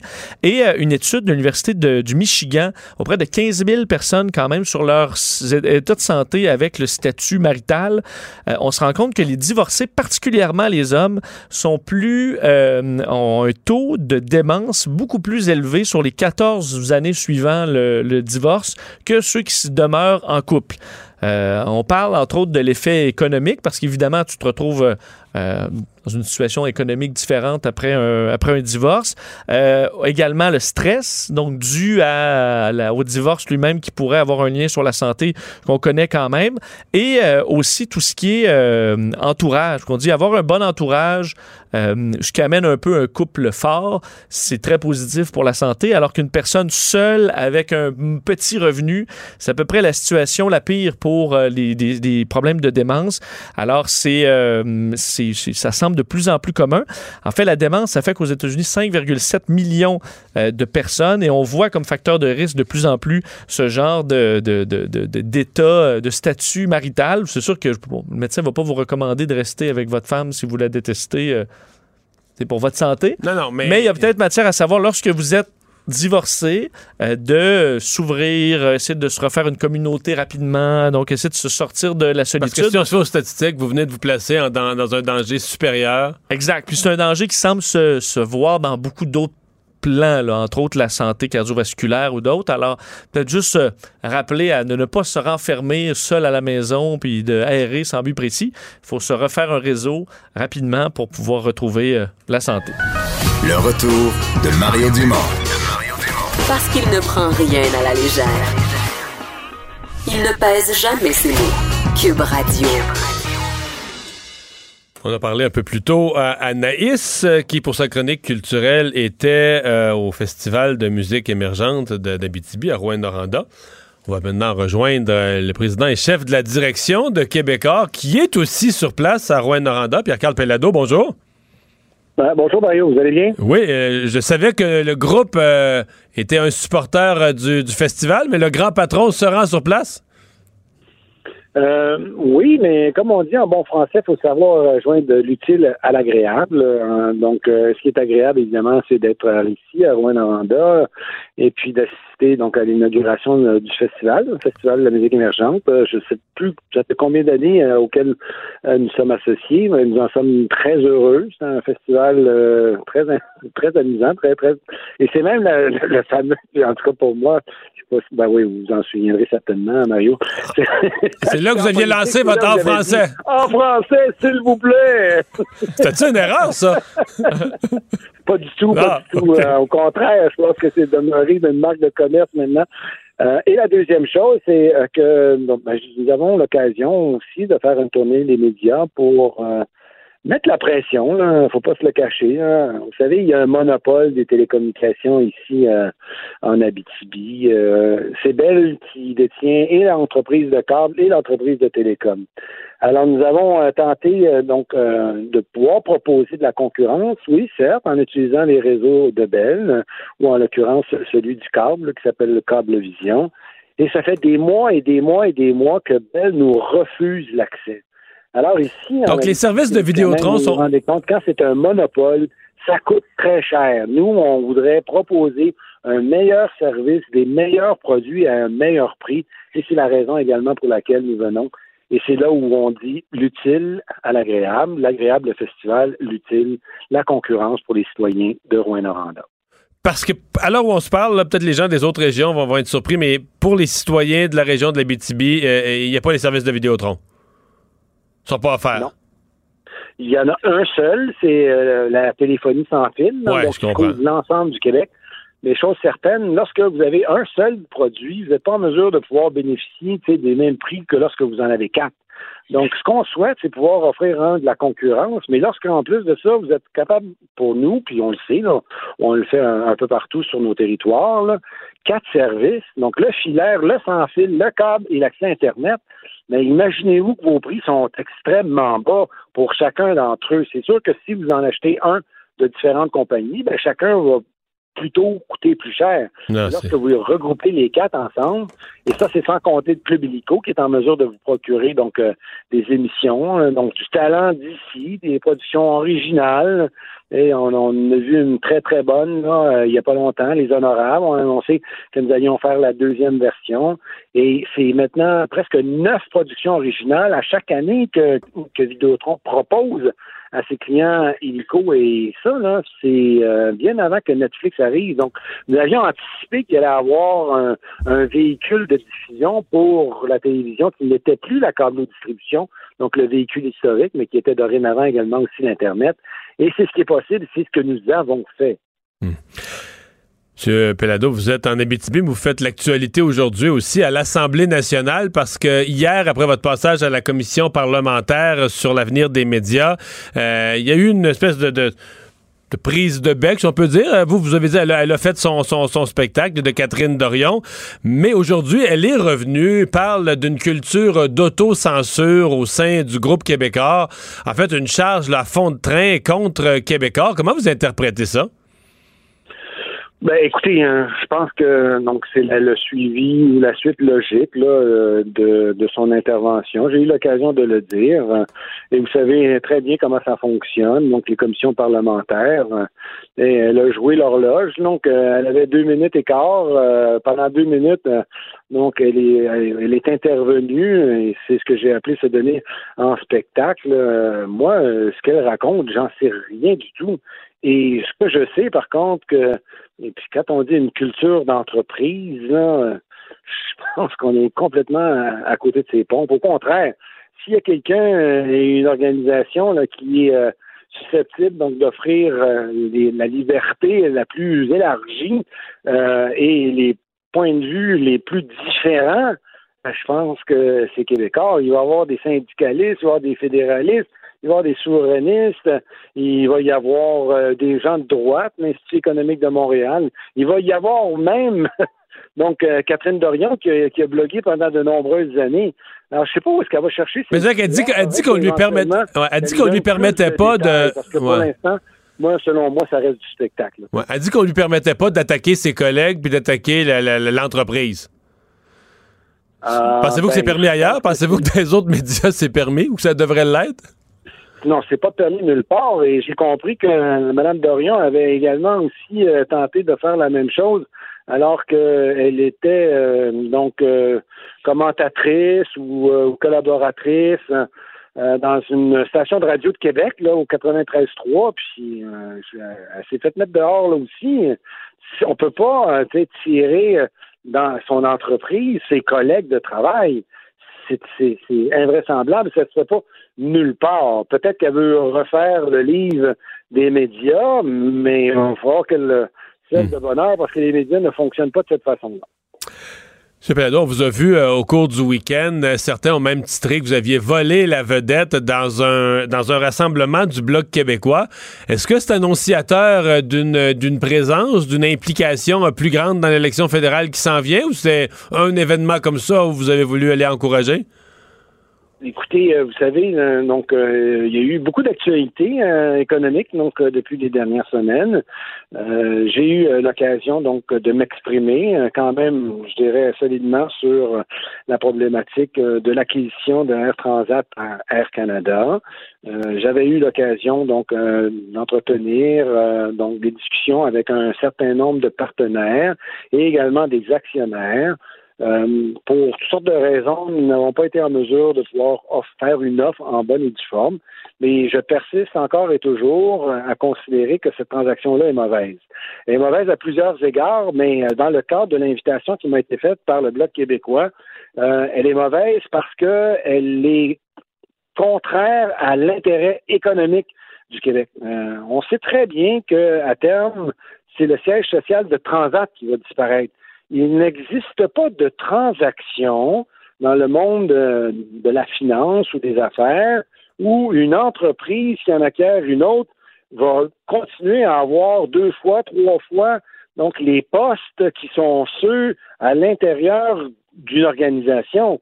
Un VP affaires juridiques, un VP finance, un VP euh, industrie, un Chief Operating Officer, on peut les nommer. C'est sûr que tout ça va disparaître. Et ce qui risque également aussi de se produire, on verra bien ça, pour l'instant, ça reste peut-être un petit peu incertain, mais la marque Transat pourrait également aussi disparaître. Et cette marque Transat, je pense que les Québécois et les Québécoises en sont très fiers. Et c'est la raison pour laquelle elle a duré aussi longtemps. Donc, le sens de mon de, l'acceptation de l'invitation qui m'a été faite par le Bloc, donc de me déplacer dimanche dernier, c'était aussi et surtout pour faire en sorte qu'on puisse défendre les intérêts économiques du Québec. Et c'était donc euh, le sens de mon intervention. Donc, vous ne serez pas de toutes les de toutes les assemblées en campagne, là? Non, non, mais moi, vous savez, je suis PDG de Québécois, alors euh, un dimanche, ça va bien, mais une campagne électorale, c'est long, hein? C'est 4000 jours pendant, pendant 45, pendant 60 jours. Mais j'avoue que je vais rencontrer un certain nombre de politiciens parce qu'ils vont être présents ici, là, tout à l'heure à l'inauguration du festival. Il va y avoir euh, Pablo Rodriguez, il va y avoir la députée euh, du NPD, Mme Moore, il va y avoir également aussi François Blanchet, puis je pense qu'il y a quelqu'un d'autre qui va être présent, peut-être quelqu'un de, de, de l'autre parti, le dernier parti. Euh, donc, oui, on, on, va avoir l'occasion donc de célébrer le festival et puis on verra bien ce que, ce que les politiciens en campagne vont nous dire. Pierre Calpelado, merci d'avoir été là. Je vous en prie, merci beaucoup, Mario. Merci à vos auditeurs, vos auditrices. Vincent, euh, dans nos nouvelles, euh, on parle aussi d'un tremblement de terre euh, dans le coin de Saint-Jean-Port-Joli, donc à l'est de Québec. Oui, il y a quand même une partie, entre autres de Charlevoix, qui a pu ressentir une faible secousse. Là. Alors, il faut quand même pas paniquer. Il faut dire que c'est un coin qui est quand même assez sensible et où il y a des... Là, on en... T'en parlais? Oui. En 1987 quand il y avait eu le vrai gros tremblement de terre, dont l'épicentre était dans Charlevoix, oui. mais juste en face de Rivière-du. C'est un des premiers souvenirs de vie. Moi. Ah oui? Parce que j'avais 3 ans et demi. 18 ans environ, 17 ans, 17 ans. Puis euh, j'étais au deuxième étage d'une maison de ferme construite tout, tout, en bois. Là. Oh, ça brassait. Ça, ça, oh, oui, oui. Non, non, ça shakeait pour Toi, vrai. Comme, dans les films, là, les meubles, tout ça, les tiroirs, tous les bibelots tombaient. Non, ça brassait pour vrai. Te souviens-tu c'était quoi la, la, force à ce moment-là? 5, euh, 5 5.6. Faudrait- Je vais faire la recherche. juste des lettres, moi, qui Je vais faire la recherche. peu Parle-moi de celui d'aujourd'hui. Bon, On euh, est dans le 3, donc c'est moins fort. C'est ça, 3,7, donc peu après 8h10 euh, ce matin. Mais ce qui, est- ce qui est intéressant, c'est que ça, des fois, qui disent Hey, y a-tu un tremblement de terre? Tu te le demandes. Mais sachez-le, vous n'avez pas euh, euh, rêvé ça. L'épicentre du séisme à 10 km au nord-ouest de Saint-Jean-Port-Joli, 6 km de profondeur. Donc, une partie quand même de, de la région a pu ressentir cette. euh, 5-9. 5,9. Quand même. Donc, ouais. euh, c'est assez euh, c'est important. Parce que ça avait fait beaucoup de dommages, comme des trucs assez, assez légers. Euh, il y avait des fissures dans certains bâtiments, même jusqu'à Québec. Ça avait brassé jusqu'à Québec. Moi, là. j'étais à Québec, puis je me souviens que ça avait brassé parce Ouais, que j'ai des souvenirs que j'ai encore, mais c'était pas, pas Non. énorme à ce moment-là. Oui. Ce qui est énorme, par contre, c'est l'ouragan euh, euh, Dorian, Dorian. qui euh, euh, va et c'est- dans les dernières heures, on a compris que là, on, on se dirigeait peut-être vers quelque chose de, de gros, alors que on sait euh, dans les dernières heures, c'est Porto Rico qui a été atteint par euh, Dorian. Mais ça n'a pas été. euh, ça- y a des dommages, mais c'est pas la catastrophe. D'ailleurs, la vie avait presque repris son, cours. là. Les écoles étaient réouvertes dans les dernières heures, donc euh, le, pire était passé. Puis effectivement, on s'en sort. On est loin de ce qui s'était passé il y, a, deux ans pour euh, Porto Rico. C'est une bonne nouvelle là-dessus. La moins bonne nouvelle, c'est que euh, vous avez vu le, chemin que devrait, selon les modèles, prendre la tempête, c'est qu'elle se dirige directement euh, vers la Floride, en plein centre, évidemment, en pouvant varier autant des Keys jusqu'en Georgie. Donc, c'est vraiment une très, très large possibilité. Évidemment, qui va se, se, se préciser dans les prochains jours parce qu'on parle de la Floride la fin du week-end ou autour de lundi. Euh, et l'ouragan devrait prendre beaucoup de force pour atteindre euh, probablement une catégorie 4. On disait basse catégorie 4, mais c'est quand même des vents euh, qui peuvent dépasser bon, les 180 km/h. Alors évidemment, c'est assez, c'est assez important. Et Puis la- la- si on mettait une- dans sa ligne vers la Floride, là. c'est pile au centre, en fait, dans le coin de Port-Sainte-Lucie. là. Donc entre Miami et Orlando, là, si vous prenez ça, c'est pas mal en plein centre. Donc au Euh, nord de West Palm Beach, un peu. Là. Ouais, Jupiter, euh, tout un petit peu au nord de ça? Donc, un secteur évidemment euh, densément peuplé quand même. Là, c'est pour l'instant, ça passe directement là, mais les modèles l'envoient un petit peu partout à travers ça. Euh, D'ailleurs, bon, les Floridiens étaient invités à se préparer déjà tranquillement. On comprend que c'est dans plusieurs jours, mais à avoir au moins de la nourriture, de l'eau pour sept jours. Il faut dire que les Floridiens sont quand même habitués de faire face à ce genre de menaces-là. Au point où le président aussi, Donald Trump, a tenu à avertir euh, les résidents de la Floride de se préparer, de suivre les règles euh, du, euh, du gouvernement fédéral. Et ce sera un, un gros ouragan, peut-être un des plus gros. Faudrait pas que le Doral soit abîmé, là. Son hôtel où il veut accueillir le prochain G7 C'est vrai, ça donnera peut-être l'oc- l'occasion de passer un coup de, un coup de steamer dans les punaises de lit. dans les punaises de Non, lit. il n'y en a pas. Non, il n'y en a pas. Il n'y en a jamais eu. No dans autres- bug. hôtels de, de Donald Trump. Voilà. Le retour de Mario Dumont. Joignez-vous à la discussion. Appelez ou textez 187 Cube Radio. 1877 827 2346. Là, Vincent, euh, ça déborde dans les hôpitaux de la région de Gatineau. Oui, c'est une histoire quand même particulière parce que sur la- les, ce matin, sur euh, la page Facebook du syndicat des professionnels en soins de l'Outaouais, euh, on pouvait lire euh, une alerte qui incite les gens à aller en Ontario se faire soigner. Euh, c'est quand même as- assez particulier, se disant carrément... Il y a certaines personnes de la région de Gatineau qui font ça spontanément, convaincus que les soins sont meilleurs en Ontario. là. Bon, mais tu vois, il le faisait spontanément, mais là, il y a peut-être une raison de le suggère. faire. Parce que le message dit les professionnels en soins de l'Outaouais sont fatigués, épuisés. Euh, donc, on dit bon, qu'ils sont laissés carrément, euh, on les laisse tomber. Ils ont besoin de répit. Ils vous demandent de privilégier toutes les autres options possibles, notamment l'utilisation du réseau de la santé de l'Ontario, plutôt que de vous rendre aux hôpitaux de Hull et de Gatineau. Alors, on vous dit carrément, ben, allez dans une autre province parce que nous, on est débordés. Patrick Gay est président du syndicat des professionnels en soins de l'Outaouais. Bonjour, Monsieur Gay. Bonjour, M. Dumont. Bon, euh, comment on en arrive à un message euh, quand même extrême, là aussi extrême? Oui, euh, écoutez, c'est parce que nos professionnels en soins de l'Outaouais sont épuisés. Euh, on travaille notamment à l'urgence de Gatineau et l'urgence de Hall avec un taux d'occupation de 168. Ça frôle les 200, 210% depuis le début de l'été. Euh, on demande à nos professionnels en soins de faire de plus en plus d'heures supplémentaires, de plus en plus de TSO, de temps supplémentaires obligatoires. Euh, les infirmières ne sont plus capables de, de, livrer la marchandise. Nos infirmières auxiliaires, la même chose. Euh, ça a des impacts négatifs aussi sur les étages, aux soins intensifs. Euh, la même chose, elles sont épuisées. Donc, euh, c'est un cri du cœur que nous lançons euh, aux, aux, différents ministres, ministre de la Santé, ministre Lacombe notamment, pour dire, écoutez, là, il faut prendre soin de nos professionnels si vous voulez qu'elles continuent à prendre soin de, de la population dans l'Outaouais. Ouais. Est-ce que euh, ben, je, pense, entre autres au cas du temps supplémentaire obligatoire. Est-ce que vous êtes euh, d'une façon ou d'une autre partie prenante au projet pilote? Parce que la version officielle qu'on a, c'est qu'on s'en va en sens contraire, qu'on a des projets pilotes pour mettre fin au temps, euh, au temps supplémentaire obligatoire. Ça avait été initié par M. Euh, Gaétan Barrette, des libéraux. Ça se continue sous la CAQ. J'avais l'impression que le temps supplémentaire obligatoire, c'était en voie d'amélioration, qu'on allait en demander de moins en moins aux professionnels en soins. Vous, vous m'arrivez avec un message complètement contraire chez vous en Outaouais? Ben, j'imagine que vous parlez des projets ratios. Ouais. Euh, projet ratio, euh, oui, ça va super bien l'hôpital de Hall. Ça va, euh, ça, ils ont réussi à passer un bel été comparativement à leurs collègues de l'hôpital de Gatineau.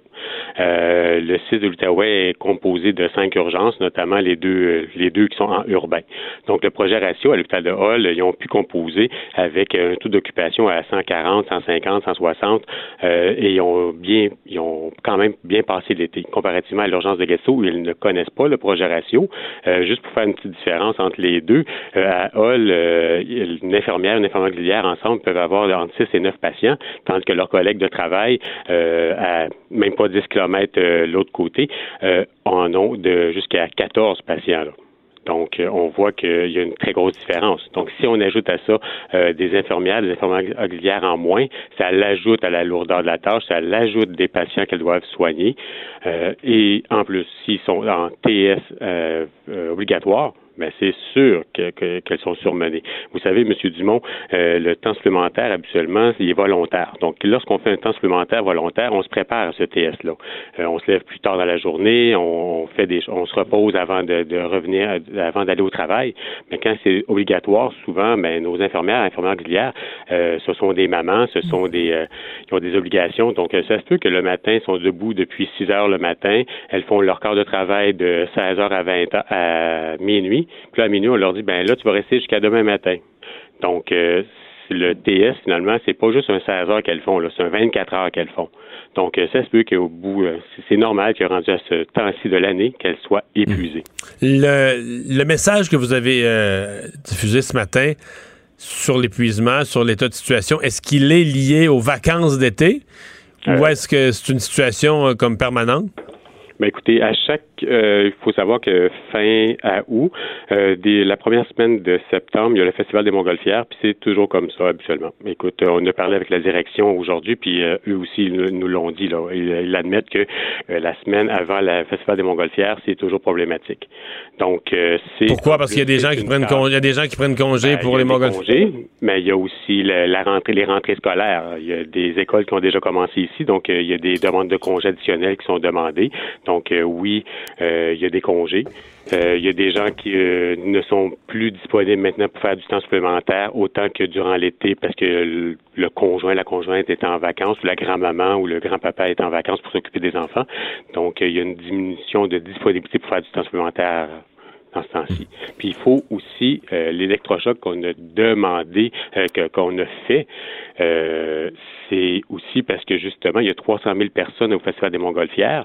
Euh, nous, avant même le Festival des Montgolfières, il y a un taux d'occupation à 160% on s'attend à ce qu'il augmente le taux d'occupation. Là. On dit pas qu'il y a toujours des, des accidents au Festival des Montgolfières, mais quand même un risque accru quand on augmente une population dans une région, c'est normal qu'il y ait de plus d'accidents, plus de plus, plus ouais, de ça gens va de qui soi. se présentent aux urgences. Avez-vous le sentiment que votre message de ce matin a été entendu aujourd'hui? Est-ce qu'il y a eu moins d'affluence dans les hôpitaux euh, du Québec puis euh, plus dans les, les, les, hôpitaux près des ponts en Ontario? C'est-tu vérifiable?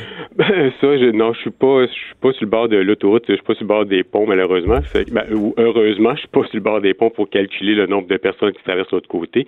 Euh, moi, ce que je sais, c'est que là, ce soir, présentement, nous sommes il y a 46 patients, sont à 165% Il manque trois infirmières présentement à l'urgence de Gatineau. Euh, donc, euh, c'est la, réalité qu'elles vivent. Euh, elles ont accepté de travailler comme ça en espérant que ça se passe bien pour le reste de la soirée. Là. Mais on va, on va- Je vous aurai la dernière question. C'est quoi la- les prochaines étapes? Est-ce que vous venez de lancer aujourd'hui un mouvement qui va conduire à des actions plus musclées ou. Ben, présentement, on a obtenu notre rencontre avec le ministre Lacombe, donc on nous allons le rencontrer euh, vendredi prochain, euh, en compagnie de la PDG du CISO. Euh, on va rencontrer aussi euh, d'autres directions du CISO pour aller faire des projets plus novateurs, structurants, qui vont faire en sorte qu'on va régler, essayer de, de faire en sorte que euh, le, le- le- la pénurie qui soit le, le- ait de moins d'impact possible. Puis en même temps, la semaine prochaine, ce qu'on aimerait, euh, j'ai déjà lancé l'idée à M. Lacombe qui, qui nous amène des bonnes nouvelles pour l'Outaouais. On a un statut particulier. Euh, j'ai demandé euh, poliment d'aller peut-être voir la ministre de la Santé d'ici temps-là, mais si la ministre de la Santé veut accompagner M. Lacombe la semaine prochaine, écoute, je l'invite aussi à venir. Euh, je suis content du ministre Lacombe, mais si la ministre de la Santé est présente aussi, puis on sait que c'est elle le grand boss, mais peut-être qu'après nous faire des belles annonces pour les, la population de l'Outaouais en entier. Patrick Gay du syndicat des professionnels en soins de l'Outaouais. Merci d'avoir été là. Ben, merci bien. Le retour de Mario Dumont. Parce qu'il ne prend rien à la légère. Il ne pèse jamais ses mots. Cube Radio. On est de retour avec Emmanuel Latraverse pour sa chronique euh, politique. Bonjour Emmanuel. Bonjour. Et une autre journée, euh, disons, euh, marécageuse pour euh, Andrew Scheer. Euh, Il y a plein d'affaires. Il y a les libéraux euh, qui mettent, bon, on est encore sur les propos d'Andrew Scheer sur l'avortement. On diffuse, c'est pas c'est Mélanie Joly la première qui a diffusé une entrevue d'un leader d'un mouvement pro vie pro avor- euh, anti-avortement qui dit avoir eu des garanties d'Andrew Scheer. Monsieur Scheer avait un point de presse pour expliquer tout ça à la fin de la journée. C'est suite d'un mauvais feuilleton préélectoral, je pense qu'on peut dire ça Une comme mauvaise ça. semaine, vraiment. Là. Mais une mauvaise semaine, absolument. Pourquoi? Parce que, premièrement, cette semaine, c'est les conservateurs qui sont mis les pieds dans les plats avec l'entrevue d'Alain Reyes euh, au journal dans lequel il disait que les députés seraient pas libres de déposer des projets de loi là-dessus.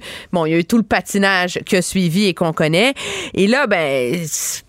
Les, con- les, les libéraux, c'est comme un cadeau pour eux. Ils disent, bon, on va battre le fer pendant qu'il Ouais. est chaud, essentiellement. Mais, mais c'est, mettons ces vieilles entrevues-là là, qui datent de. Mais ça, c'est pas une vieille Non, entrevue. elle date d'une semaine, une semaine Elle date d'une semaine et c'est là que euh, qu'une question, tu sais, ce que veulent faire ressortir les, les libéraux, c'est soulever le débat. Est-ce que M. Scheer dit la même chose à, À tout le tous les Canadiens? Donc, est-ce que d'un côté, il va dire euh, aux électeurs et aux groupes pro-vie qui ont joué un rôle important dans son élection à la tête du Parti conservateur, faites-vous-en pas une fois qu'on va être au pouvoir, là, On va pouvoir arranger quelque je vais chose. vous arranger ça. Puis qui va dire au reste des électeurs canadiens que non, son gouvernement ouvrira pas ça. C'est un peu ce que laisse entendre là, cette entrevue qu'a donné euh, le président du groupe It Starts Right Now, dont l'objectif premier là, est de recruter des députés et des candidats pro-vie. Lui dit que M. Scheer leur a donné la garantie que tous les votes euh, sur des questions de conscience seraient des votes libres et euh, nos- Incluant les ministres. Incluant les ministres. Parce que j'ai, vu ça dans son entrevue en repensant à ce que tu m'avais dit plus tôt cette semaine ou la semaine passée, Ben mais oui. sur comment, comment Andrew Scheer pourrait s'en sortir. Là. Oui, et c'est sûr que ça passe par là, mais le problème, c'est que M. Scheer est rattrapé un peu par ses déclarations passées, parce que quand il a été chef en 2017, il a toujours dit que ce serait un enjeu euh, libre et que tous pourraient voter comme il l'entendait. Donc, cette nuance-là, Mais il pourrait exiger Conseil du des, Conseil ministres, des pas ministres. Conseil des ministres, il l'a jamais fait. Ça fait une semaine que ça dure. Pourquoi les conservateurs ont attendu aussi longtemps? Écoutez, je comprends pas. Mais enfin, aujourd'hui, M. Scheer a essayé d'être clair. Il a dit que euh, son gouvernement, et il est allé quand même assez loin en disant que son gouvernement ferait ce qu'il est nécessaire pour empêcher ce débat d'être réouvert.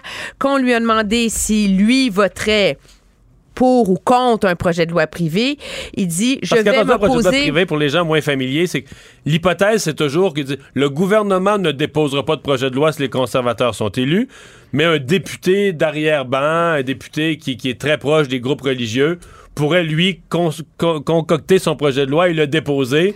Et là, il faudrait voir comment que chacun voterait s'il y a un vote libre. C'est ça l'histoire, là. C'est ça l'histoire, mais c'est sûr que c'est par le biais, de toute façon, on s'entend, c'est par le biais de ces députés-là que le mouvement Pro-Vie essaie de faire pression sur le gouvernement canadien. Il y a eu, à l'époque de M. Harper, euh, deux motions, trois projets de loi privés qui ont été euh, déposés à l'époque. Donc, oui, c'est un, c'est pas un problème, c'est une réalité politique et c'est la, c'est la liberté là, des députés euh, de déposer des, projets de loi privés. Quand des conservateurs sous M. Harper ont déposé des projets de loi pro-vie, donc anti-avortement, il y avait des libéraux qui les appuyaient. De mémoire. Il y en a eu des libéraux qui les appuient, mais là, c'est, moi, je trouve c'est l'ironie de toute cette histoire-là, c'est que M. Trudeau, qui est très féministe, très pro-choix, à la veille de la dernière élection en 2015, a comme établi une règle très claire au sein du Parti libéral en disant quiconque veut se présenter sur la bannière libérale, dorénavant, c'est la nouvelle règle, Mais ça, c'est juste devra depuis M. Trudeau. signer un engagement, là, euh, une profession de foi pro-choix. Et c'est ce qui fait qu'on a des ministres au sein du conseil du gouvernement libéral, Lawrence McCauley, euh, par exemple, qui est aux anciens combattants, qui vient de l'île du Prince-Édouard, qui à une époque faisait partie du caucus pro-vie. Là. Mais là, il y a comme un- une règle au Parti libéral que dorénavant, tout le monde est pro-choix, c'est non négociable et personne n'a le droit d'exprimer des points de vue pro-vie et doit dire sur la place publique qu'ils sont pro-choix. Donc, ça, c'est c'est devenu une arme je te dirais, très efficace pour M. Trudeau. C'est un choix très controversé. À l'époque, il avait été vertement critiqué un peu partout euh, pour ce choix-là, pour museler une partie, une frange de son parti et risquer de s'aliéner une frange plus conservatrice des libéraux. Mais Quatre ans plus tard, il a le haut du, pavé parce qu'il n'y en a plus de division au sein du Parti libéral sur cet enjeu-là. Le jeu, c'est de, de, c'est de faire ressortir le passé social conservateur de M. Scheer, sa foi chrétienne. C'est d'alimenter le doute dans l'esprit des électeurs qui le connaissent pas bien. Le risque pour M. Scheer, l'avantage pour commencer, c'est que ça a lieu maintenant au lieu d'avoir lieu dans trois semaines, qu'on sera en pleine campagne électorale. Parce qu'on parlera pas de ça pendant huit semaines. Ben, Je pense pas. faut jamais dire, Fontaine, Non, je mais- ne boirai pas de ton eau. L'espoir des conservateurs, c'est qu'ils vont réussir là, à remettre le, le capuchon sur le tube de pâte à dents puis régler ce dossier-là avant la campagne. Mais ça va quand même avoir, moi, je pense, nuit sérieusement à M. Scheer. Ça va avoir rappelé euh, à des électeurs qui veulent qui sont vraiment contre cette aile-là du Parti conservateur, les accointances de M. Scheer avec le mouvement pro-vie, avec la droite sociale, euh, sa foi, l'importance que ça joue dans sa vie. Et M. Scheer est rendu au point où il a pu plaider sur toute la tribune, dire, on- on lui a demandé aujourd'hui, en quoi est-ce que votre foi catholique va avoir un impact sur votre façon de gouverner. Il a beau se lever et dire, comme premier ministre, je vais gouverner pour tous les Canadiens, mes points de vue personnels sont personnels, il est affaibli. C'est comme s'il y a un gros nuage là, euh, euh, de droite conservatrice euh, dangereuse qui, plane au-dessus de son nuage. C'est ce que voulaient faire les libéraux. Et M. Scheer va avoir, je pense, potentiellement une certaine difficulté à, dissiper euh, ce nuage-là, entre autres parce qu'il n'a pas totalement l'autorité non plus qu'avait M. Harper, qui a dû faire face au même problème pendant un nombre d'années électorales. Le risque aussi, c'est qu'on se retrouve en campagne électorale. Imagine ce qui va arriver là, quand la caravane du chef va débarquer dans un comté où il y a un député pro-vie. Tout le monde va y partir après. Tout le monde va lui demander Bonjour, monsieur euh, Brad Trust ou monsieur Untel, allez-vous déposer un projet de loi privé sur l'avortement, etc., etc. Les conservateurs vont vouloir cacher le candidat, puis là, on va recommencer à en parler encore. Là. Donc, euh, il y a un risque sérieux, à moins qu'il y ait un soudain relance d'une Et- immense et, et pendant ce discipline dans ce parti-là. euh, Et pendant ce temps-là, il faut dire l'essentiel, c'est que les conservateurs sont sur la défensive avec ce sujet-là. Donc, ne sont plus à l'attaque. Donc, les libéraux, pendant ce temps-là, tu sais, quand l'opposition est plus à l'attaque, les libéraux font leur bilan, font leurs annonces. Tout à coup, les, Ouais. libé- les libéraux ont une marguerite là, sur le coin de la bouche, puis un petit Ah brin de oui, paille, non, un non, petit brin de paille sur le coin de la bouche. puis Ils s'amusent, ils distribuent des chèques à droite et à gauche dans toutes les provinces et sur tous les sujets. Tout se règle hein, très rapidement. Tu as vu, entre autres, euh, l'enjeu de l'argent pour les réfugiés Ben, avec arriver, Québec. Hein, Hop, ça c'est réglé, ça se règle un peu partout. On n'a pas besoin de défendre les choix de M. Trudeau sur le débat, sur les débats, combien de débats il va y avoir, etc., etc. Eux, euh, ils sont à l'attaque et donc euh, ils s'en sortent très bien en ce moment. Ben, parlons-en. Euh, entente, donc, ça a été annoncé en cours d'après-midi, juste avant qu'on entre en onde. 250 millions, c'est le montant de compensation du gouvernement fédéral euh, versé pour euh, l'accueil, les dépenses que le Québec a fait à la- dans l'accueil des migrants. Oui, on est loin du 36 millions que Ottawa avait initialement offert au gouvernement Couillard, on s'entend, hein?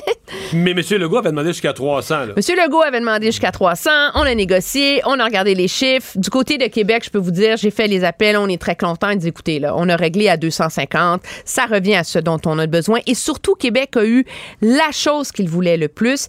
C'est l'engagement d'Ottawa de s'engager dans les de s'occuper de ce problème-là dans, dans les aveni- dans les années à venir. C'est pas un chèque de sorte ça 250 serait un millions. là. C'est pas un chèque de 250 millions, merci, bonsoir, on s'en va à la maison. Parce que des réfugiés, des demandeurs d'asile qui vont se pointer à la frontière québécoise, que l'État québécois va devoir loger, prendre en charge, etc., ça n'arrêtera pas demain matin. Et donc, Québec voulait une garantie que Ottawa continuerait à compenser euh, la province de Québec. L'ironie aussi, c'est que depuis que le gouvernement Legault est au pouvoir à Ottawa, on dit on va pas régler les réfugiés sans que l'ensemble du dossier immigration soit réglé. Mais là, finalement, à deux semaines du déclenchement des élections, on s'est dit qu'un tien vaut mieux que deux, tu l'auras. C'est une entente de plus, Mais un dossier de plus de réglé. On se comprend que pour les libéraux euh, à Ottawa, pour M. Trudeau et compagnie, c'était pas pensable. C'est le genre de dossier, là, tu veux, j'ai appelé ça plutôt dans l'émission un grelot, là. C'est le genre de. Tu veux pas- casserole. tu veux pas qu'un grelot comme ça sonne tout pendant la campagne électorale, puis que quand tu te promènes au Québec, là, tu te fais demander de l'argent pour un dossier pas réglé, qui rappelle toute la crise des migrants puis de la frontière. Tu veux qu'une affaire de, comme ça soit réglée. euh, Non, non, mais c'est ça. Et c'est très, très clair que du côté du bureau de, de M. Trudeau, et en, en ce moment, surtout avec Québec, on est en mode euh, règlement euh, vitesse grand V. Là. Tous les dossiers, je veux dire, qui traînaient depuis l'arrivée au pouvoir de M. Legault, se sont quand même réglés dans les dernières semaines. là. Je veux dire, c'est, c'est, c'est surréel. là. Je veux dire, euh, la main-d'œuvre, le, Le tramway, tramway, oui. euh, après ça, euh, euh, le logement social, les réfugiés. C'est alors pour tous ceux qui disaient que M. Legault exagérait en voulant prendre Ottawa en otage et en disant qu'il avait le gros bout du bâton pour négocier, ben peut-être que ça valait la peine d'être patient, là, parce que jusqu'ici, en quelques semaines, il a obtenu beaucoup des gains qu'il voulait. tu sais. Ouais. Ouais, c'est vrai que François Legault. euh, il peut pas mal. Il entre autres le tramway à Québec, il a gagné sur toute la ligne. là. Il a fait, Oui, non, comme, non. On dit, comme on dit, il a fait cracher Ottawa. Là. Ben, il a fait cracher Ottawa, mais lui va devoir payer pour Ouais, ouais, Montréal aussi. aussi. là. Donc, je pense que moi. Je pense que ça rentre dans la catégorie euh, plutôt des ententes où tout le monde s'est calmé, là, puis tout le monde a mis de l'eau dans son vin. Moi, ce qu'on me dit, c'est que euh, Christian Dubé, le président du Conseil du Trésor, a été absolument clé dans ces négociations-là. Au lieu d'arriver avec l'idée de tirer sur la couverte pour gagner sur toute la ligne, dire écoutez, là, tout le monde veut une entente, on va en trouver une. Mais Ceci étant dit, euh, ce gouvernement-là a réussi à obtenir ce qu'il voulait du gouvernement Trudeau à la veille des élections. Il devrait peut-être écrire une nouvelle version de The Art of the Deal. Ah. le livre de Donald Trump pour les, euh, les moins familiers. Merci beaucoup, Emmanuel. Le retour de Mario Dumont, l'analyste politique le plus connu au Québec. Cube Radio. Autrement dit. Et Master Bugarici qui est en studio. Bonjour. Bonjour. Ça va-tu bien? Enflé, ça va très bien. Oh yeah. Vous avez eu du fun hier. Là. On a eu du fun. On tu a entendu dis? d'ailleurs la promo tout à l'heure sur la, la candidate. euh, vous, avez, vous avez soulevé des vraies questions là, quand même. sur Ben, un- ouais. Rendu à parler d'éthique? Est-ce que c'est éthique qu'un gars pense qu'il y a une fille devant lui, s'est inscrit en gros pour rencontrer une fille, puis là, je reprends tes mots, glisse la main dans le pantalon, puis il y a quelque chose de trop. là? Hey boy. Euh, Est-ce que c'est un manque à l'éthique ou Ben moi, je pense que oui. ou c'est bienvenu en 2019? Ben, tout est bienvenu en, en- en 2019, mais ces affaires-là, qu'on- on appelle ça le consentement. Je pense que c'est important dans cette démarche-là. Il n'y a, pas grand Que tout le monde consentement. sache exactement où on s'en va. là. Euh, ouais, je pense, je pense que oui, mais en fait, ça reste assez léger, c'est du divertissement. Oui, oui, oui. Ça va-tu se rendre à la maison de l'amour? J'en doute. Ouais. J'en C'est un doute. stun publicitaire. C'est un très J'ai beau entendu stun. dire ça, j'avais dit la même chose. Bon, qu'est-ce que t'as pour moi aujourd'hui? Hey, J'ai quelque chose de très, très difficile à deviner, mais toi qui es un champion, tu vas sûrement m'avoir encore une fois, mais il y a une vidéo qui est devenue très, très virale cette semaine. Ouais. Que montre-t-il, ce vidéo? Puis je peux dire d'emblée que en fait, ça met un chien. C'est un chien qui est en vedette dans la vidéo. Un vidéo de chien virale cette semaine. On est léger, là. On est, on est léger. je, vois, je vois quand même un certain nombre de vidéos, vi- pas tant que ça, là, tu sais, sur les vidéos.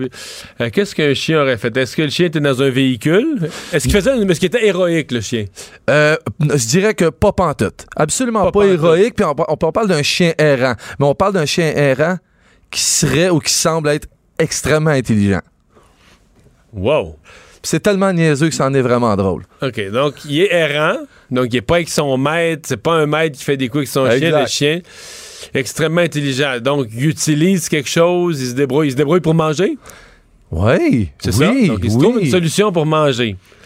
Euh, Qu'est-ce qu'un chien peut faire? Il va une commande à l'auto, il va aussi qu'il y a de la bouffe dans une machine. Ça doit s'en. De- Bientôt, on va le voir, mais on n'est pas rendu là encore. On n'est on n'est pas loin quand même. On a un chien, Mario, pas de farce. Puis là, on est, à- on est en Thaïlande. C'est grave. On est en Thaïlande. On est en Thaïlande. La vidéo s'est rendue euh, fait le tour du monde. Elle a fait le tour du monde et euh, je je serais pas capable de nommer la ville, c'est vraiment dur. On est à Tai Wee Porn Chong Plak Pulkul. Eh boy. Ce chien-là se promène près d'un chantier de construction, ça fait longtemps, et il ferait semblant de boiter. Jusqu'à temps que les, les gens le nourrissent. Le chien boite, puis quand les, quand les gens s'attroupent, il s'en va. Puis il y a, un, il y a un- un- un résident, en fait, de ce coin-là qui l'aurait vu faire souvent, qui l'a filmé. C'est pour ça que la vidéo il est devenue très, très virale. Donc, quand il n'y a pas faim, il, il boite pas. Exactement. Puis quand il y a bien du monde, il se met à boiter pour que les gens aient pitié. Puis aussitôt que sa nourriture, ben, il s'en va, il se pousse. C'est-tu fort à ton goût? Ça, c'est. Ben, ça ressemble à un chat dans la vie de tous les jours, en fait.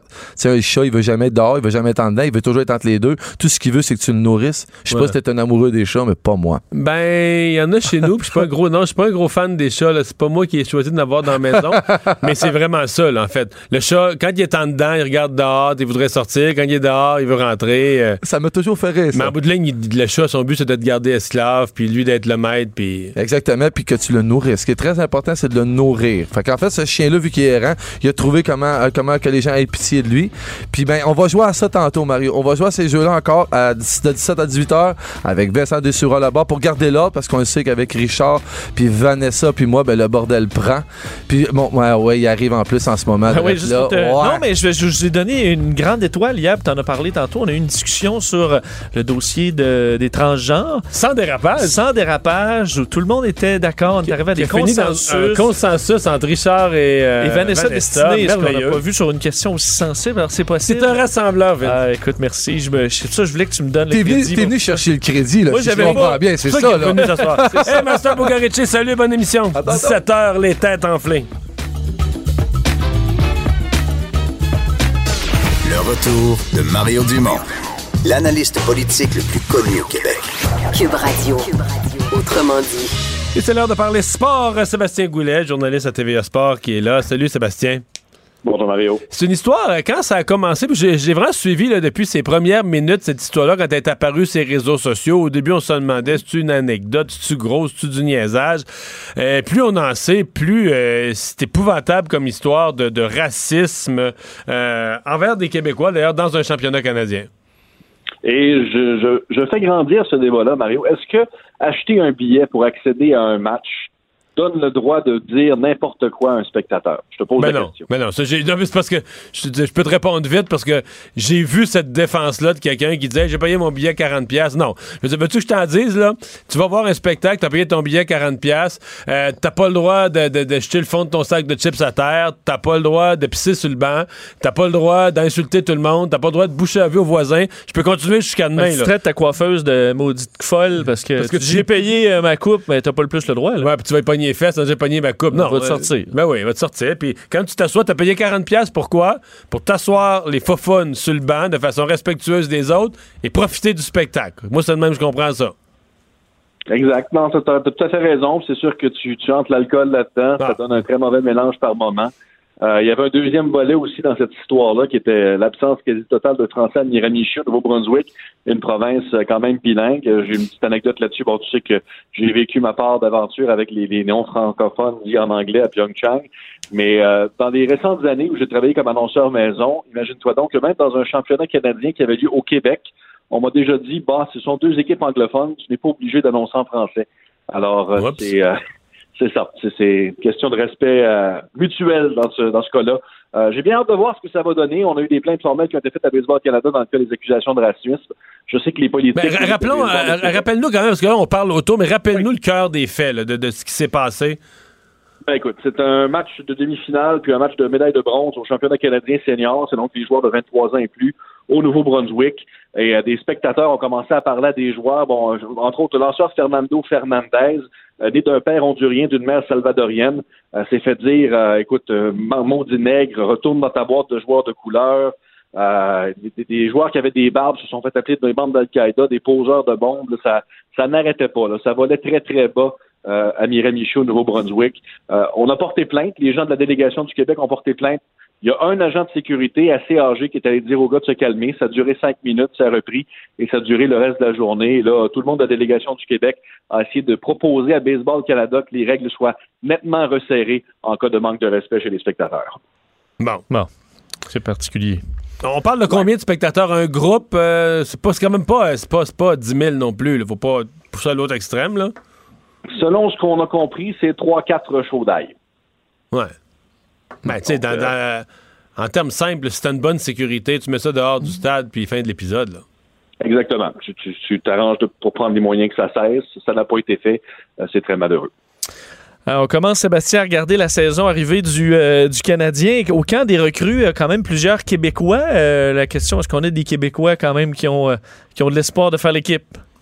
Ben oui, il y en a neuf qui ont été invités au camp des recrues et je te, je te- t'entendais parler de la hâte que la saison commence. Euh, Je vais te revenir dans un instant en disant pourquoi il faudra peut-être particulièrement profiter de 2019-2020. Mais oui, euh, plusieurs gars que Joël Bouchard, entraîneur-chef du Rocket de Laval, connaît très bien, notamment Morgan Adams-Moisan, qui joue pour lui avec le Rocket et l'Armada, Alexandre Alain. Euh, Joël Teasdale, qu'on a pu remarquer à la Coupe Memorial l'an dernier, un vrai, un vrai bagarreur, un gars, là, papier sablé, dirait mon collègue Alain Chénier, qui dérange l'adversaire. Euh, belle histoire que celle de Raphaël Harvey-Pinard, qui est un choix de septième ronde des Canadiens cette année, Euh, un très bon marqueur. Donc oui, ces neuf gars-là vont être au camp des recrues. C'est sûr que le camp des recrues précède le tournoi de golf, qui précède le vrai camp d'entraînement. Alors on va surveiller l'évolution de tout ça au cours des prochains jours. Et je vous dis de profiter de la saison, messieurs, parce que il y a une rencontre importante de l'Association des joueurs de la Ligue nationale aujourd'hui à Chicago.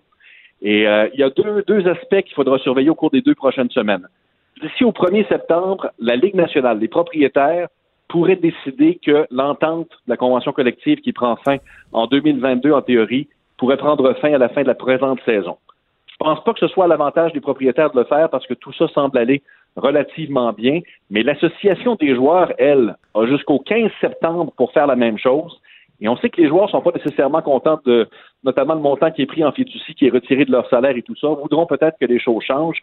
Et d'ici au 15 septembre, l'Association des joueurs de la Ligue nationale pourrait dire c'est la dernière saison où l'on utilise cette convention collective, ce qui pourrait ultimement mener à un conflit de travail pour la saison prochaine. Donc, pas cette saison-ci, la saison 2020-21. Exact. Donc, en septembre 2020, c'est possible qu'on se retrouve avec un conflit de travail dans la Ligue nationale de hockey et on pourrait peut-être même savoir là, les, les- les tenants et aboutissants de tout ça dès les deux ou trois prochaines semaines. Bon. Bien à suivre. Et finalement, euh, qu'est-ce que tu as pensé de l'intervention de Max Domi? Avec quand même un sourire, un sourire et un clin d'œil en coin, là, mais euh, sur euh, la, la rivalité Montréal-Toronto, mais vu du point de vue des partisans. Écoute, il a dit que les partisans des Canadiens étaient nettement plus intenses que ceux des Maple Leafs.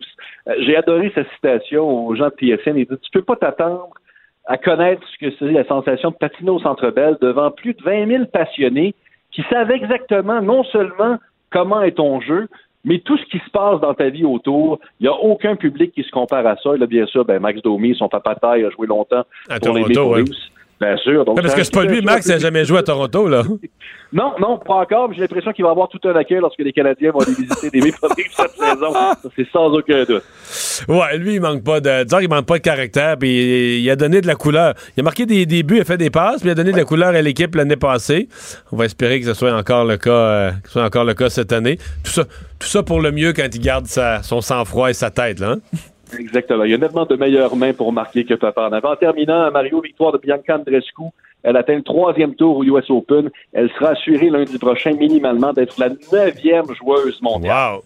Hey, merci Sébastien. Au plaisir, à demain. À demain.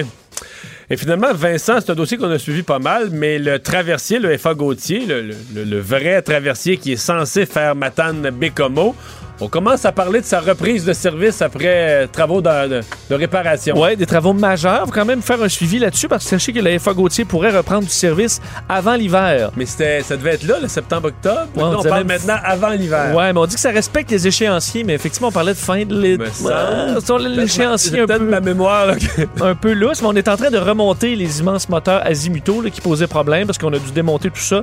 Et on va profiter pour faire, parce qu'on devait envoyer le bateau en cale sèche en 2020. Mais là, on va profiter pour faire ces réparations-là euh, maintenant, là, pour que tout soit fait, puis pas le retirer déjà dans quelques mois, ce qui serait un peu ridicule. Alors sachez-le, ça devrait Avant reprendre du service avant l'hiver. C'est le mot qu'on retient. Hey, merci euh, Vincent, merci à vous d'avoir été là. On se retrouve demain 15h. Cube Radio.